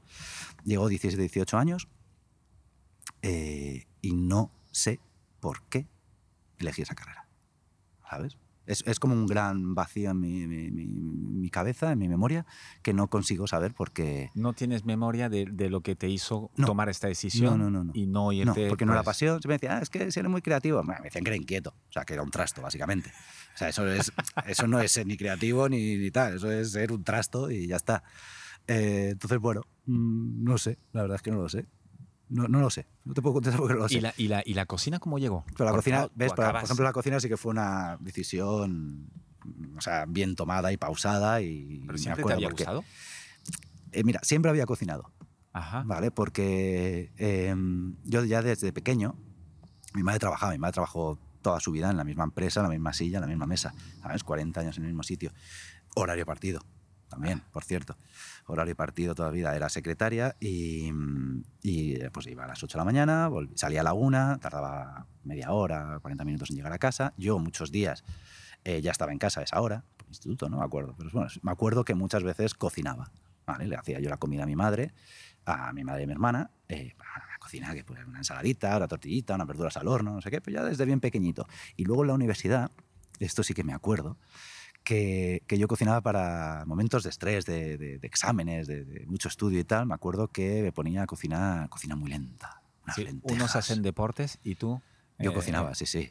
Bueno, porque la cocina al final siempre estabas con compañeros de piso, ¿no? El piso compartido y tal, y estabas con el vinito, no sé qué. Y, y ya te digo, me acuerdo mirando recetas, pues haciendo magdalenas, haciendo lentejas, todo como cosas muy clásicas y muy lentas, ¿no? Quizás la excusa para estar en, la, estar cocina en con, la cocina con, con una gente, copa de vino, ¿no? con gente y haciendo unas lentejas, ¿no? Y ya te digo, y, y en la la universidad empiezas, la primera vez que vives solo, eh, de pasta con tomate y atún, el clásico. a- Todos lo hemos a- pasado. Sí, sí, hasta que al final yo, pues ya te digo, eh, Muchos nos quedamos en esto, ¿eh? en la universidad. Tú ya llegaste a un nivel un poco superior. No, yo no pasé de las lentejas y bueno, alguna cosilla más hacía. Pero no, no era un. No pensaba que me fuera a dedicar a esto. Lo que pasa es que luego al acabar la carrera, a mí me gustaba mucho el. O sea, siempre me ha gustado mucho estudiar y siempre me ha gustado mucho. eh, o sea, me gustó realmente. Piensa que yo estuve para una carrera de tres años, tuve seis. Bueno, O sea, Tomás, te, te gusta cocinar lento y estudiar lento Eh, también, estudiar ¿no? lento, ¿vale? Entonces, pues también eh, es, es que hay mucha prisa. Ahora lo, lo- lo ves que dices. O sea, yo decidí una carrera que no sé por qué, a los 18 años. Eh, es una carrera de tres, obligatoriamente la tenía que acabar en tres. Es como, ¿sabes? Y, y siempre era buen estudiante, es lo que se esperaba a lo mejor que, que, que hiciera, ¿no? Porque yo siempre tenía buenas notas. eh, quiero decir, entonces, eh, claro, tres años también me dieron muchas becas. Me dieron una beca a México un año. Luego, me, al volver de ese, de ese, de ese año en México, eh, me dieron un Erasmus de seis meses en Italia. eh, O sea que perdí un año, uy, perdón, perdí un año y medio. mm, No lo perdí, claro, pero porque hice cosas, pero ya sabes que se hace poco en estos periodos de tiempo. ¿Y mm, por qué te contaba esto? De, Eh, estudiar, de estudiar ahí de manera de, de- de no estar tres años solo obligado a hacer una carrera y de tomarte tu tiempo. Sí, y más sí, sí. cuando no sabías bien bien por qué habías estudiado esta carrera. Claro. Y entonces, ¿qué pasa? Claro, que acabé la carrera y, mm, y, bueno, te pones a, a echar currículums, a buscar cosas y, hostia, yo me acuerdo de total depresión de, de- de lo que me salía. Porque realmente, pues sí que te habías metido un poco en un... Tú querías un trabajar de esto. Sí, sí, a mí me gustaba, a mí me encantaba diseñar. Pues eso ya te digo, el- se me daba muy bien el ordenador, dibujo Ajá. fatal. Dibujo a mi manera, mi esquemático, no sé qué, no sé cuánto, pero se me daba muy bien el diseño por ordenador, se me daba muy bien la tocada, se me daba muy bien, ¿sabes? Partes técnicas de tal. Y me gustaba, y oye, había, pensaba que podía hacer esto, ¿no? Eh, me gustaban los muebles, me gustaban las lámparas, iluminación, tal. Pero, pues claro, lo que salía, ¿sabes? los primeros trabajos no tuve paciencia otra vez, ¿sabes? tampoco tengo paciencia nunca. Y enseguida dije, trabajar, ¿no? Es que me veía trabajando en un polígono, en una mesa, pasando planos, que era lo que empezaban a hacer compañeros de carrera míos que, que habían acabado años atrás, y decía, yo no quiero esto. Esto no mola. Entonces eché un par de currículums. Me acuerdo que tuve una entrevista aquí en un estudio de diseño, no me acuerdo cómo se llamaba, aquí en Barcelona. Al final no me cogieron, entonces fue ya como plan, ah, Ay, no sirvo, no, no tendré nunca un trabajo que me gusta y tal, ¿no? Exacto, fue una pequeña crisis y dije, pues oye, tengo que probar lo de la cocina. Entonces, sí que es cierto que mi padre siempre me decía, mi padre es un, es un hombre grande que ha comido mucho y muy bien toda su vida, están separados, ¿no? Y, y, y bueno, mi padre pues eh, siempre me decía, tú te has equivocado, tú tendrías que haber estudiado cocina, siempre me decía. Ah, siempre te lo decía eso. Sí, sí, sí, sí, sí, cuando estudiaba en la carrera. Ajá. Tú es que tenías que haber estudiado cocina. Total, que vi mi oportunidad y dije, pues mira, igual lo estudio. Un pequeño chantaje emocional ahí, ¿sabes? Tienes razón, papá. Eh, digo, pero Tienes razón, pero igual necesito un poco de apoyo, que lo sepas. Eh, vamos a ver si... Un poco de chantaje y un poco de compensación, ¿no? Igual por años pasados, pero bueno. Y salió bien, ¿no? Y salió bien. Financió salió la carrera tu, tu. Financió padre la carrera, eh, sí, sí. Oye, la y tiene que ver, eh, eh, claro, has estado, mientras estudiabas diseño industrial, viviendo en México e Italia, que Ujú. precisamente son países donde la, la- la cocina es parte fundamental de la cultura y del día a día. sí, sí. Yo comí en México. Italia no me acuerdo tanto, pero en México comí. Digo que no me acuerdo tanto, sí que me acuerdo, pero yo durante unos años de la carrera, durante tres años exactamente, tuve una novia italiana. Entonces ya lo tenía bastante ya integrado. integrado, no, ¿no? no era una sorpresa. Pero México fue espectacular, espectacular. Sí, México para la comida es un, Sí, es un país maravilloso. Aparte la, la comida como a mí me gusta, ¿no? La comida de, de- de garaje casi, ¿no? De, de ir a un sitio y me acuerdo de un sitio, y lo tengo grabado en la memoria, tacos de cabeza. Y dice, aparte me encantaba porque yo llegaba a la universidad y enseguida pues un grupo de amigos, amigos, amigas, muy, muy, muy, muy divertido, muy tal. Y siempre llegabas a las 9 de la mañana y decía, ¿qué? Vamos a desayunar. Hostia, vamos a desayunar, venga, vale. Desayunar era coger el coche, cruzarte la ciudad, una hora en coche, eh, para llegar a un sitio y tal. A comer unos tacos. Y un día de estos fue un- unos tacos de tacos de cabeza. ¿Pruebas tacos de cabeza? Y yo no. Vámonos. Llegamos a un sitio, pues una puerta a un garaje. Y digo, aquí no hay nadie, pero gente en la calle. ¿no? Aquí no hay nadie, aquí no hay nadie. De pronto abren, entramos. Un sitio, nada, tendría eso, 10 metros cuadrados. Aparece un hombre con una bandeja gigante, como una paellera, ¿sabes? Con una cabeza de ternera humeante. Allí a cerrar. Y tenían pues su, su, su pollo, ¿cómo se llama este? El- la madera esta donde cortan. sí, sí, sí. Ya con una barriga ahí de, de, de, De- de- haberle dado el cuchillo, años de tener años muchos años. Y ibas tú con tu plato, ¿qué quieres? Digo, lengua. Tío, te abría la boca, sacaba la lengua, te la cortaba, ta, ta, ta, te preparaban. ta. Eh, morro, oreja, ojo, cachete. Ah, me encantó, me encantó. Y luego mucho picante y tal. Pues ya te digo, cada día era eso. Llegabas otra vez a la universidad, ¿qué? ¿Vamos a comer? Digo, pues acabo de llegar, ¿sabes? Comiendo. Pero claro, como son comidas muy... Tres Eh, muy- sí, sí, eh, eh, no, no te sientas a comer y estas Eh, tres horas. exacto, no, no, no. Esto era sentarse en una silla de plástico. Por eso que me gustaba. Luego ahí, evidentemente, no llegué en esa época. Claro, yo tenía 23 años. O sea, no llegué a. No, no fui a ningún restaurante, quiero decir. Al gran boom culinario que tienes que ahora de, de- Y- de y- y- estrellados. y claro, nunca. Y todavía no estaba presente en mí esto. Ahora ya sí hay una afición y te gusta ir y tal, pero no, en ese momento no. ¿Y has vuelto? era- ¿Has vuelto ahí? no he vuelto a ir a México. Ah, No. mira. No he vuelto a ir. Sofía siempre lo propone. De hecho, teníamos un billete para ir. ¿Cuándo? Justo antes de la pandemia. que nos Pasaron cosas, ¿eh? Pero no, sí, sí. Eh, y lo digo yo que lo seguiremos teniendo, no sé, seguramente. Pero había un billete Bueno, para, para prisa, ir. ¿eh? porque ya pasó un tiempo ya, ¿eh? Ha pasado tiempo, sí, ha pasado mucho tiempo. Era para una boda, además, creo que, o sea, ya, creo que ya se han casado. Pero no he vuelto ahí, no, no. Y ya te digo, y, y creo que por un poco de, de- de miedo, porque lo pasé tan bien y estuve tan ahí que, que de momento cuesta, disfruto eh. mucho del recuerdo solo, ya está, ¿sabes? No lo Entonces, quieres confrontar a la no, nueva no, no, realidad o a otra realidad. Sí, sí, sí. O habría sitios que, por ejemplo, con 23 años eh, no tenías miedo a nada, ¿sabes? Eh, entonces yo tuve algún par de percances que, que- que también los recuerdo, entonces no, no sé, bueno. Sí, no los quieres volver a vivir ahora. Antes era No, divertido. no si lo viviría porque ya, ya, no, ya no haría estas cosas, ya. ¿no? Ya no haría ciertas cosas, ¿no? Pero, mm, pero claro, sería otro tipo de viaje. Entonces yo el recuerdo que tengo es este, tengo que generar otro recuerdo, entonces ya iremos. Y Pero sí que es verdad que a veces cuesta. Que dices, no quiero estropear Mm. este recuerdo con otro, que será bonito, pero no Totalmente. será el mismo. Sí, sí, Sí, totalmente. sí. Oye, hablando de recuerdos, eh, eh, volviendo un poco para adelante, ya que nos hemos retrasado, a- a- hemos vuelto a, tu- a tus inicios. em, el primer día que se llenó la pepita, El primer día, ¿qué sí. recuerdo te trae? El primer día fue, fue horrible. Fue horrible. Sí, sí, sí, fue horrible porque, bueno, yo creo que en ese momento mm, tendría, seríamos dos en cocina, creo. Sunil, el que fue mi mano derecha durante mucho tiempo, que es un chico hindú que todavía está con nosotros, ¿sabes? 12 años después. Tuvo un periodo que se fue, que se montó un restaurante él, se montó un supermercado y tal, pero Sunil fue durante años mi mano derecha, estaba ahí conmigo, ¿sabes? Y, supe- bueno, y seguimos, sigue trabajando juntos, y vamos, somos muy buenos amigos. Y creo que estábamos y él y yo, yo a tope.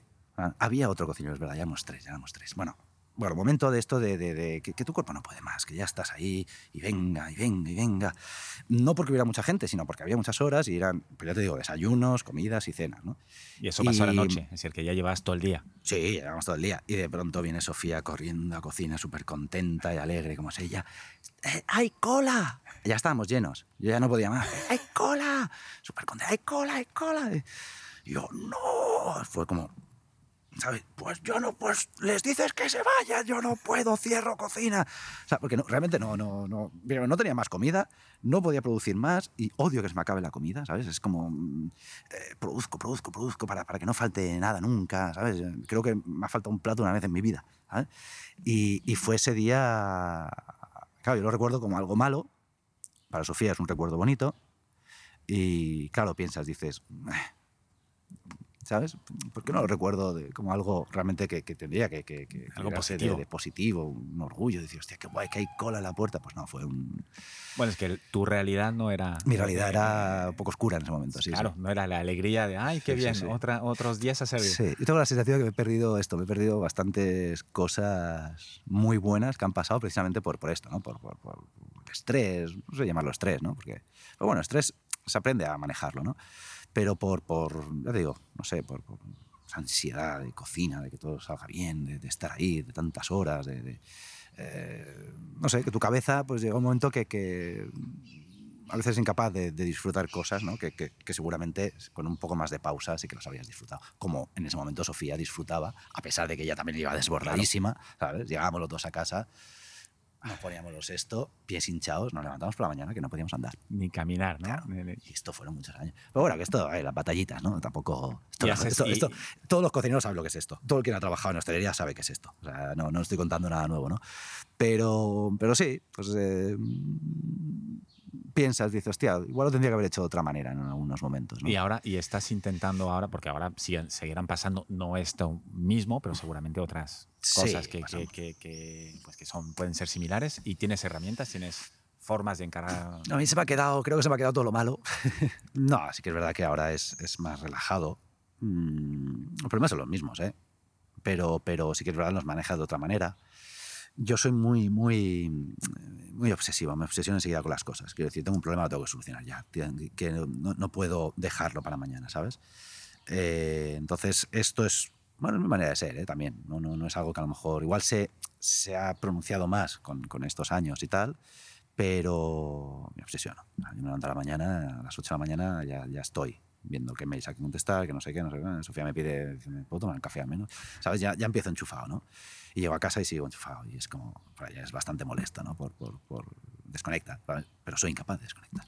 No puede, bueno, esto igual también es uno de la- una de las razones por las que las cosas salen a veces. Yo, mira, este, este argumento lo he utilizado alguna vez. Sí. Digo, oye, pues mira, eh, si no hubiera sido yo así, a lo mejor quién sabe, ¿no? No, pero bueno, como una cuestión personal, pues sí que es verdad que, que pues eso, que a veces pierdes, pierdes cosas. Mira, tengo un ejemplo feo, lo voy a contar aquí, que cuando nació nuestra hija, eh, Daniela, hace cuatro años, nació un 13 de diciembre. El 13 de diciembre nos va acompañando. ¿En serio? Sí, sí, sí, porque El mismo día Sí, el mismo día que abrimos la pepita. Daniela. nació Daniela, exacto. Y Sofía y yo nos conocimos un 13 de marzo. Y había otro 13 por ahí también que, que, que- que algo pasó, no me acuerdo. 13 de marzo nos conocimos otros, un 13 de diciembre había Pepita, 13 de diciembre. Había otro 13 que no me acuerdo qué es. Es un buen número el 13. ¿eh? Yo nací un 13. Sí, ¿ves? mi mujer también. Ah, pues es como el 13. Vivimos muchos años en un número 13, lo cual el 13 conmigo tienes un aliado ahí. 13 a Rude. Percebe. Pues sí, sí, para nosotros ha sido siempre un número maravilloso para nosotros. Y bueno, fíjate, nació Daniela y, y yo a, lo- a la semana de, de haber nacido Daniela estaba en cocina limpiando ollas. ¿Pero por qué? Porque estábamos cerrados, porque me había dicho que iba a meter las ollas eh, con esto para lijarlas bien, para dejarlas perfectas o no sé qué. Y a la semana, Sofía además estaba mal del parto, no sé qué, y yo mi cabeza era que, que tenía que hacer Tenías esta obsesión y no. Y no. ¿Sabes? Y son cosas que luego piensas y dices, tío, esto no, ¿Pero te arrepientes de es esto? normal". O, o- ¿De aunque ¿Limpiar las ollas? Bueno, Hombre, las ollas se quedaron estupendas. Pero sí, claro, claro, Sí, sí, sí, porque realmente, pues eso me lo cuenta Sofía y me dice, hostia, es verdad, tío. Y en ese momento no. no- no era. Bueno, en la lista de prioridades, esta era tu obsesión Sí. del momento, ¿no? Sí, sí, sí. Es raro. Y de estas han pasado bastantes, bastantes. Entonces, mm, bueno, te digo, eh, hay que saber gestionar esto, ¿no? De alguna manera. Y pensábamos, todos pensábamos que la pandemia íbamos a salir mejores y, y que todos íbamos a volver más relajados, porque mira lo mal que lo hemos pasado, que no sé qué, no sé cuánto. Que va, que va, que va, que va. Seguimos igual, un poquito peor, quizás en algunos En casos. algunos casos, seguramente sí. Oye, eh, eh, claro, eres culo inquieto, eh, como, como queda bastante claro. Eh, también, además de la mini pepita cava, eh, eh, pepita vegana o tal, en Ah. 2017 habéis tenido una, una aventura en Berlín. Hostia, es verdad, sí, ¿No? sí, sí, sí, duró poco, sí, sí. ¿Qué pasó ahí? ¿Cómo, cómo salió? ¿Qué fue? Eh, Tenemos un cliente, cliente y amigo, porque ha venido mucho, vivía cerca, vivía al lado, vivía ahí detrás de la Pepita, en Gracia, eh, que es Daniel Brühl, el actor, y venía mucho. Y él ya tiene un bar en, en Berlín que se llama Barrabal. Entonces le gustaba tanto la Pepita que nos dijo, "Mira, yo quiero abrir un segundo, lo quiero abrir en el barrio donde vivo, y me gustaría que vosotros eh, hicierais la propuesta. Nosotros lo gestionamos, lo llevamos, no sé qué, y tal. Nosotros no, él tenía un responsable y tal. Claro, porque él es, eh, es un actor eh, eh, catalán, Sí, catalano, su alemán. madre es catalana y su padre es alemán. Sí, necesita- no necesita mucha presentación, pero bueno, para Sí, los que bueno. no lo tienen claro. Sí, sí. No, en aquella época pues coincidió mucho que venía y cada vez que venía y aún cada vez que viene pues lo vemos y tal y pasaba por la pepita. Y bueno, ahí sí, sí, nos lo propuso y ahí que nos fuimos. Ya tenían local visto, no sé qué, entonces nosotros nos ocupamos solo de, de- de- de llevar nuestros platos allí. ¿Platos de la pepita o Sí, platos sí, eran nuevos? los mismos. Ahí hicimos sí. muchos nuevos, sí, sí, Vale, pero, pero era- había cosas que, que- que querían hacer lo mismo. Montar una pepita en Berlín. No era una pepita porque se llamó Bar Gracia, Ajá. Pero claro, la cocina pues era, era mi cocina, ¿no? Entonces hicimos muchos platos, tratando un poco de, de pensar qué podían gustar, qué podían no gustar y tal. Y, y ya te digo, una cosa es hacer platos y luego está toda la parte de, de organización, de diseñar la cocina, de, de encontrar los proveedores. El sistema ahí además es como muy raro. La mitad de la gente va, va, va a buscar el producto, encontrar un proveedor que nos Ah, trajera no la... te traen. No sí, te al final sí, había proveedores y tal, pero eran más caros y tú luego ibas al metro, ¿no? que es el macro, que es Ajá. de allí. Y decía, coño, pues si este es más barato, pues porque este que me lo compra aquí, no, no entendía nada, ¿no? Pero encima no entendía nada, claro, porque era todo en alemán. Pero, pero bueno, oye, salió, salió el proyecto en muy poco tiempo además, creo que cuestión de un mes. Teníamos ya, claro, los platos en ya estaban hechos. montasteis el, Sí, el en un mes se, se- se diseñó la cocina. Eh, cuando digo diseñar la cocina es que, claro, tú ves una cocina, pero una cocina en realidad tiene que estar muy, muy estructurada realmente para que sea eficiente. Porque si no, si tú dices, si yo tengo la nevera de donde voy a sacar el pescado está aquí y el fuego donde lo voy a hacer está allá, no tiene sentido. Entonces hay que buscar, ¿sabes? Siempre eh, los movimientos muy cortos, eh, pues esta nevera va a ir aquí, esto, y estos productos. Entonces, eso es cuando yo digo diseñar una cocina. Y, pero ya te digo, se, se abrió, yo creo que iba bastante bien. Sí que es verdad que, que había muchos socios, había como mucho jaleo de socios, que yo realmente ni me enteraba de esto. No me enteraba de esto porque nos dedicábamos a, a cocina y, y, y bueno, y pasó que, ya te digo, creo que seis meses, seis meses acabó el dinero, no se pudo pagar a los empleados, no se pudo pagar a los proveedores, se cerró. Y ya está. Claro, La ley, de, la ley del más fuerte aquí. Auf Wiedersehen, Sí, ¿no? sí, sí. Y fue así, ¿eh? fue, fue tal cual. Fue tal cual, porque la, yo te digo, la gente estaba contenta, las críticas eran buenas y bueno, y fue una cuestión de tiempo. Siempre digo, al final cuando abres un local, mm, nadie puede esperar, bueno, yo creo que cualquier negocio, nadie puede esperar que el primer día funcione, ¿sabes? Nosotros evidentemente siempre digo que es un año. Esperamos un año, vemos cómo están, ¿sabes? Y ya está. Pienso que es un año, claro, si, si empiezas a trabajar antes, pues mucho mejor, pero... Y ahí fue un tema de, de- de- de socios, de la gente que había puesto dinero Sí. entre todos, que dijo yo no pongo más. No pongo más, exacto. Y, y ya está. Y ahí se acabó. Ya se acabó todo. La aventura... ¿Y viaja- viajasteis mucho? ¿Os implicasteis mucho Sí, en esto? sí, sí. Eh, ¿Ibais mucho a- Yo, la verdad es que guardo un recuerdo estupendo. La verdad, sí. Porque yo además antes ya había estado un tiempo en Berlín, ¿vale? Temas sentimentales. Y, y es una ciudad que me encanta. Tengo buenos amigos allí. eh, entonces fue como yo cada vez que iba allí, pues oye, veía amigos, estaba bien, me Estupendo. gustaba la ciudad. Entonces iba, iba bastante a menudo y bueno, al principio bueno, me pasé bastante tiempo. No bastante tiempo, esto duró seis meses. No, no creo que llegó ni al año. Digo seis meses por poner un número redondo, pero no, un año seguro que no. Sí, seis, siete meses. Pero bueno, de seis, de seis, siete meses, pues a lo mejor estuve siete. De siete, perdón, tres. Y ya te digo, cual estabas bastante ahí. sí, sí, sí, estuve bastante tiempo. Iba, y- iba viniendo. Iba una semana, volvía, iba una semana. ¿Y volverías a una aventura así? ¿A montar otro lugar? Mm, ¿Otro, otro bar, restaurante? Sí. Pero mm, me gustaría verlo de fuera, ¿sabes? O sea, me gusta todo el, el proceso de, de- de crearlo, de hacerlo, de organizarlo, de ponerlo todo en Excel, ¿sabes? Que, que digo, de planear, decir, esto tiene que salir así ya, ¿sabes? Y si no sale así, vamos a ver el plan B. O sea, quiero decir, me gusta imaginarme todo lo que puede pasar, ¿sabes? Esto es, ya te digo, es pura obsesión.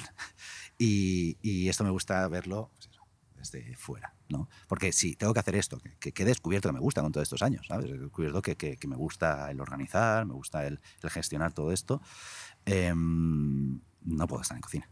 Ah, es incompatible hacer todo. Claro. Entonces, a ver, hay un proceso de formación que, al final, mm, cuando digo proceso de formación, pues que, que- formas un equipo y, formas unos cocineros y eso sí, lo haces tú, ¿vale? Porque quieres transmitirle un poco el, el qué, ¿sabes? Porque si no, para ellos es comida.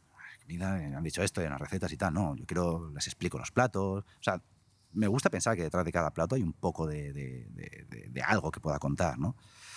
Em, entonces, esto, ya te digo, esto, esto me gusta.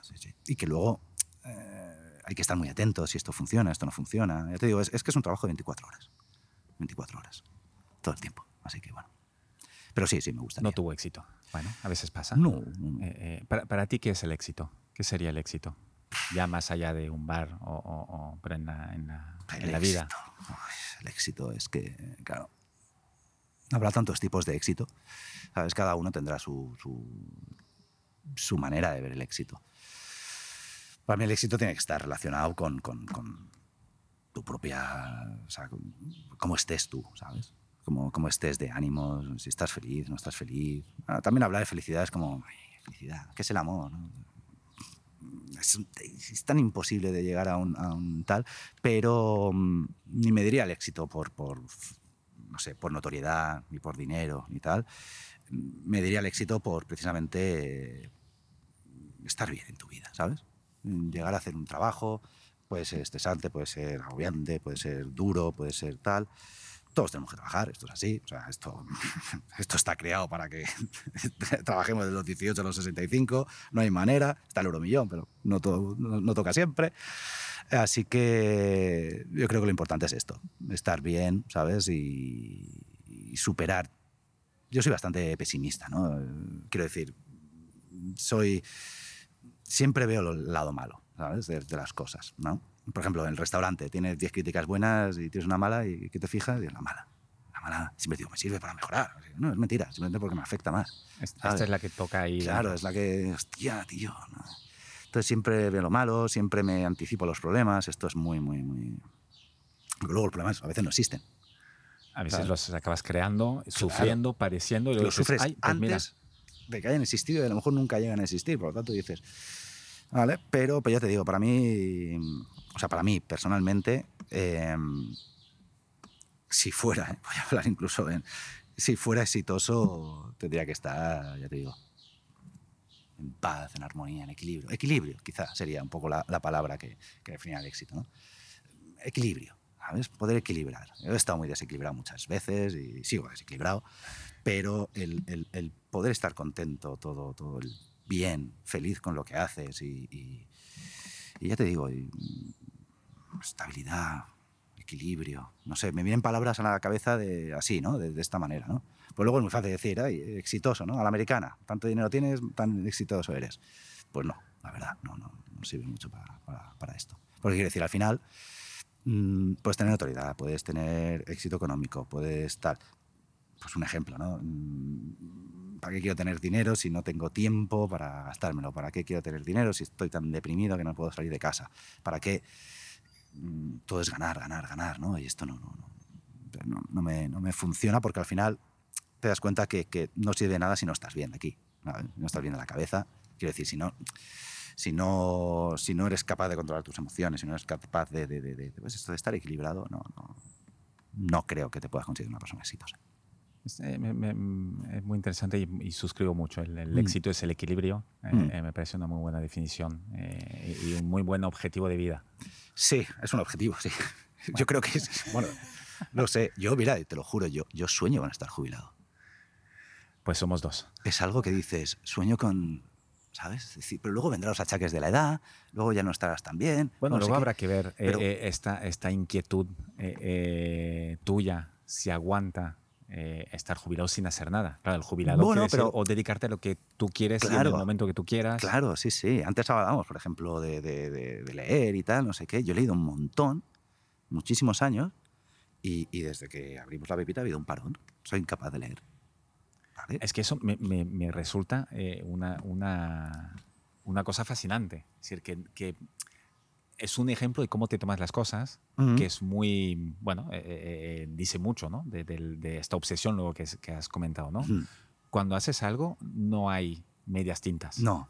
Sí, ahí el equilibrio se va por allá. Ah, es que para, mí se me rompe el equilibrio, curioso, ¿ves? A mí se me rompe el equilibrio. Yo cojo un libro y tengo que acabármelo. Pero no en dos meses. No, no. el mismo día. Quiero decir, hubo una época, pues eso, de, cuando estudias en la universidad, luego estudiando cocina. Eh, ahí empezó a torcerse, ¿no? Porque ya empecé a, O sea, yo soy. Me gustan mucho eh, los libros. Sí que es verdad que los libros de cocina los lees súper rápido, no es una novela, no es un. ¿Sabes? No, no, es una historia, ¿no? Eh, y casi que los analizas de una manera casi ya mm, técnica muchas ¿Tomas notas o, o, no? No, a mí me sirven de inspiración. nunca nunca me ha gustado copiar. O sea, nunca me ha gustado. O sea, todo el mundo copia. la cocina, a no ser que seas Fernando Adrià, que inventes cosas o que seas un inventor de la cocina, que los hay, pues es muy raro no, no, no tener referencia, ¿no? Em, pero bueno, volviendo a esto de, de, de, los libros, cuando era estudiante, yo leía un montón. Me acuerdo, leía muchísimos libros, me encantaba leer, pero era coger un libro y acabarlo, coger un libro y acabarlo, coger un libro y acabarlo, coger un libro y acabarlo. ¿Y qué leías? Eh, lo que caía en mis manos, eso principalmente. Y luego, eh, quiero decir, lo que caía en mis manos. No, no, no, no tengo, no hay un, que digas, ay, pues mira, esto he leído en esta época, esto tal. Sí que es cierto que recuerdo, pues por ejemplo, en México, tuve la suerte que tenía una Laura, tío, llevo todo, Laura se llamaba, una donde vivía, eh, tenía una vecina que era antropóloga. Y, y, esta mujer tenía su casa era un apartamento pequeño, era, estaba llena de libros. Una biblioteca. Una biblioteca. Entonces, enseguida nos conocimos y tal, y ella me iba dando libros. Pero es que, claro, cada día me daba uno. Y yo tenía bastante tiempo libre en ese momento, y, y leía, y leía, y leía, y leía. Entonces, las noches, a mí me desvelan los libros. El libro, o sea, a ti no te hacen dormir. No, no, yo me leo el libro y... Lo de leer antes de dormir, acostado, Pues sí. ni de coña. No, porque, coño, si te metes en la historia y tal, no quieres parar. ¿Sabes? No, no, no sé, a mí no me gusta parar, quiero saber lo que va a pasar en la siguiente página, ¿no? Entonces pasa, pasa, pasa, y al final 6 de la mañana y dices, hostia, tío. Y, en esa época me acuerdo que leí mucho mm, eh, el realismo, lo que llaman un poco realismo mágico mexicano. Me acuerdo de, de, de, de Lenia Poniatowska, me acuerdo de Juan Rulfo, súper conocido. ¿Cómo se llamaba otra también de, de, este realismo un poco mágico mexicano? No me acuerdo del nombre. Bueno, en esa época. Me acuerdo de esto, ¿no? De Lenia Poniatowska, Jesucito mío, una cosa así. Tengo muy mala memoria para los libros. Para los libros. Y luego, por ejemplo, en la otra época que estuve viviendo en Italia, también, curiosamente, tam leí mucho libro en italiano. ¿vale? Me encanta un poco el sistema italiano, porque tú llegas el... todo lo contrario que en México. En México las clases eran obligatorias, asistir a la universidad. A mí me suspendieron todas las asignaturas por no asistir. Por no ir, sí, sí, directamente. Pues claro, yo siempre había estudiado, y, coño, hay una bibliografía, hay libros, hay tal. Yo, no sé, en España se estudia mucho la biblioteca y tú mismo te puedes organizar. Siempre me ha gustado mucho organizarme yo mismo, el, pues eso, lo que iba a estudiar y listo, ¿no? Y cuando me enteré, ¿no? Lo he suspendido todas por no venir. Digo, pues sí, ¿cómo no venir? Al final lo negocié y, y me dejaron no ir. Pues te expliqué, digo, que coño, es que voy a estar aquí un tiempo y solo falta que tenga que estar lunes a viernes. Bueno, al final todo se puede negociar en México. Y, y ya te digo, y luego en Italia leí mucho, mucho realismo también, ¿no? Siempre se habla del realismo, del neorrealismo italiano, ¿no? Mm, de esa época de, después de la Segunda, ¿no? De la Segunda Guerra Mundial.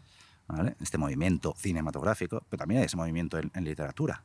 Y no sé por qué acabé con esos libros. Igual también fue por alguien que me recomendó o tal. Pero recuerdo a Cesare Pavese, ¿vale? no me acuerdo ningún título, evidentemente. Luego estaba otro, ¿cómo se llama? Carlos, este, Levi, Levi, Levi, algo Levi, no me acuerdo también. Y ya está. Y en esa misma época, me acuerdo que me quedé al final de, de, de, de justo de, mi Erasmus, Torino, en verano, en agosto, eso se queda vacío. Pero Todo yo no he, visto una ciudad, sea... no he visto una ciudad más vacía en mi vida. Solo se escuchaba las chicharras, 35 grados y nadie. Yo teníamos, donde vivía, tenía una bodega abajo. Y me acuerdo que me pasé todo el mes de agosto, porque tenía mi billete. Yo pensaba que en agosto pues, haría algún viaje y tal, pero estaba sin un duro, no podía moverme, tenía el billete de vuelta a casa. Digo, pues bueno, eh, esperaré. Entonces teníamos el alquiler, que a veces vivíamos en una oficina hemos conseguido, era tan difícil encontrar un piso ahí que, que, que, habíamos alquilado una oficina, una oficina que estaba abandonada, que no tenía cocina. Entonces vivía con otro compañero español, que era amigo mío, y un chico belga. Y teníamos una oficina de 120 metros cuadrados para nosotros, sin cocina, ¿vale? Pero con baño. Entonces era... Bueno, más, a, para vivir a veces sí. es más importante un baño sí, sí. que una cocina. ¿eh? Pues al final comías la universidad, comías en la mensa por, por 3 euros. Y, hostia, y, y, en ese mes, me pasé ese mes, mes bebiendo cerveza Moretti, ¿sabes? Fría, porque no teníamos ni nevera. Es que no había cocina. Entonces bajaba a la bodega, me pillaba una Moretti, ¿sabes? En la terracita, haciendo puzzles y leyendo a Javier Marías. Porque estaba ya tan cansado de, de leer libros en italiano. Que, que querías algo de aquí. Quería estar. Más. Y lo único que encontré en ese momento en Mondadori, ¿no? En la, ¿Cómo se llaman las galerías? Bueno, en, bueno, una librería de allí. Era, fue Javier Marías. Y, me, y ahí todo me leí, me leí pff, no sé, siete, ocho libros de Javier Marías. Y desde entonces, mira, ¿ves? De Javier Marías me acuerdo, de Javier Marías he continuado leyéndolo y posiblemente sea mi, mi autor favorito. ¿sí? Bueno, creo, no sé. Igual siempre digo, el favorito siempre está por llegar, ¿no? Pero... Bueno, va a épocas también. ¿no? Va a épocas, sí, sí, sí. Al final, es lo, lo que hablábamos antes, ¿no? Todo depende un poco de qué momento estés. Sí. Ahora, lo que decía, yo que ya con cocina se jodió todo. Cocina dejé de leer, empecé claro, leer, no, para trabajar. estaba rodeado de libros todo el tiempo. O sea, siempre, tal, empiezas a comprarte libros de cocina, dejas de leer, te inviertes el tiempo en otros tal. Y sí, sí, mucho libro, mucho libro, mucho libro, pero lectura ninguna. ¿Y de cocina? ¿Con qué libro te quedarías? De cocina me quedaría un libro que me fascina. voy a contar dos, voy a decir dos. Hay uno que es eh, que se llama La ciencia de los alimentos o alimento, el alimento, ¿cómo es? Bueno, el autor es Harold McKee. Ya lo pondré, lo buscaré, lo, lo pondré. Sí, creo que se llama La ciencia de los alimentos y o no sé qué. Y Hola. Ahora, segundo. Y, y este, ya te digo, este es, este es un libro súper técnico, ¿vale? Es un libro prácticamente de, de ciencia. Este corte, para, para saberlo, es Sofía. Sí, este corte de Sofía pegando un grito. es un, ya te digo, es un, es un, es un libro de, de- es un libro científico sobre cocina, ¿vale? Sobre las propiedades de los alimentos, sobre sus Pero reacciones. muy técnico entonces. Sí, No, ¿Es pero para muy- no muy- iniciados o es para iniciados? No, no, lo puedes leer, es, es- sencillo de leer. O sea, no sé, a ver, es sencillo. habla de reacciones, habla de propiedades, habla de, de- de- no sé, tiene un capítulo de, de 60 páginas dedicado solo al huevo. Es maravilloso, es impresionante. De todas las propiedades, de por qué a 40, 42, 46, qué pasa cuando vas cociendo, ¿sabes? Es muy chulo y aparte es un tochazo de 300 páginas. O sea, no sé, a mí me encantó ese libro. Y luego recomendaría, por supuesto, mucho um, un libro de Alberto, de Alberto Raiz, que es de paellas porque aparte que viví el desarrollo de ese libro, no intervine porque eran paellas y tal, y no tal, no, o sea, no, no era mi, no estaba ahí, pero bueno, sí que participa, ¿no? Haciendo cosas y tal, pero hacía unas paellas tan espectaculares, buenísimo, no sé, me encantaba. Y vamos a tener otro visitante, Perfecto, mira el perro. vamos a tener otro visitante. y ya te digo, y de cocina muchos, muchos, muchos, muchos, muchos, muchos. A mí me gusta mucho un cocinero que se llama Michel Bras. Mm, Ajá. De hecho, podría decir que mi plato favorito, no me has preguntado. Bueno, mira, ni No tu plato ni tu restaurante. No tengo, no tengo. No, no, no, no. Eh, no, los cocineros, yo, bueno, al menos los cocineros, no, no hablo por en general, pero ya sabes, yo soy muy básico a la hora de comer, ¿no? Mm. Michel Bra son eh, eh, padre e hijos. Michel que- Bras, sí, está Michel y Sebastián, exacto. Michel ya está jubilado, por así decirlo, entonces ahora lleva el restaurante su hijo, que, están en el centro de Francia, ¿no? Un lugar Está en bastante la perdido. Guiol. En la Guiol. En la Aubrac, sí. En la región, creo que en la región es Aubrac y la Y- zona es la. Guiol, lo de los cuchillos. Es más famoso por los cuchillos. Bueno, es famoso por los cuchillos. Y por Michel y Bras. por Michel Bra. Pues él tiene un plato que se llama, no lo pronunciaré bien, a pesar de dos años en Francia no aprendí nada de francés, se llama la gargaliu. Es un plato de, de verduras de temporada, es un plato de, de brotes tiernos, es un plato de... pero lleva 50, 60 eh, elementos vegetales ahí. O sea, es una locura de plato. Es el plato más divertido que yo he comido en mi vida. Porque no paras, eh, pruebas esto y dices, Y una son cosita así todo el rato unos distintos. Sí, son todas verduritas y tal. ¡Anda! Y ahora tenemos la estrella. Hola. Oye, ¿sabes que papi está haciendo una cosa? Luego te la enseño. Es que Sammy no es- estoy contando su dolor que está en Sube a mamá, sube a mamá y dile que se lleve a Sammy y que te lleve a ti. Las cosas del directo, porque no cortaremos. Creo que eh, sí. Igual un cinco minutos de descanso. Sí.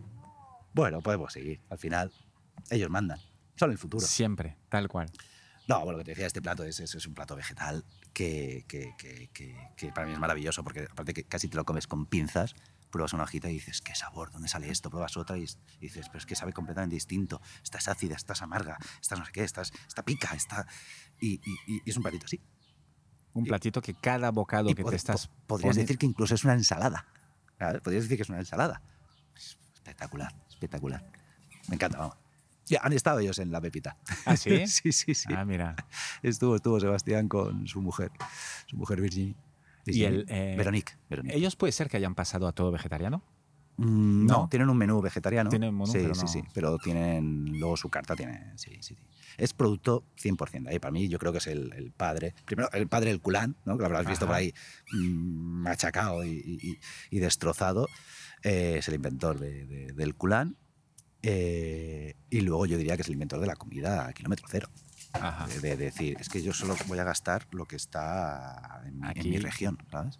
Entonces es espectacular en primavera, es espectacular en otoño, porque refleja también las, las temporadas y, y- y, bueno, y lo que les rodea en cada momento, los cambios y tal, que no sé, a mí me parece, y luego el lugar es espectacular. Es muy, muy, muy, muy especial este sitio. Vale la pena ir. Bueno, bueno, este quedará anotado. ¡Ey! Ven aquí. Ahora, ahora yo creo que ya ha llegado, aparte llevamos un buen rato, eh, creo que ha llegado ya el momento de cerrar, casi, ¿no? ¿Eh? Se ve que... Eh, última pregunta, muy rápida, eh, a ver cómo sale, eh, si no sale bien ya será tema mío. Eh, si pudieras tú... Muchas gracias, me lo voy a guardar. O me lo voy a comer. No, Si pudiera yo, mira, ¿qué me vas a preguntar? No, pero no se lo tire, no, tira- tíraselo arriba, por favor, arriba, arriba. Llévatelo. Hablando de niños, Hablando de el niños, futuro y el sí. presente también. si tú pudieras eh, eh, poner delante de cada escuela eh, de aquí, del mundo, un mensaje, una lona gigante, para que lo vean todos los que entran, todos los que salen, todos los que pasan delante, ¿qué pondrías?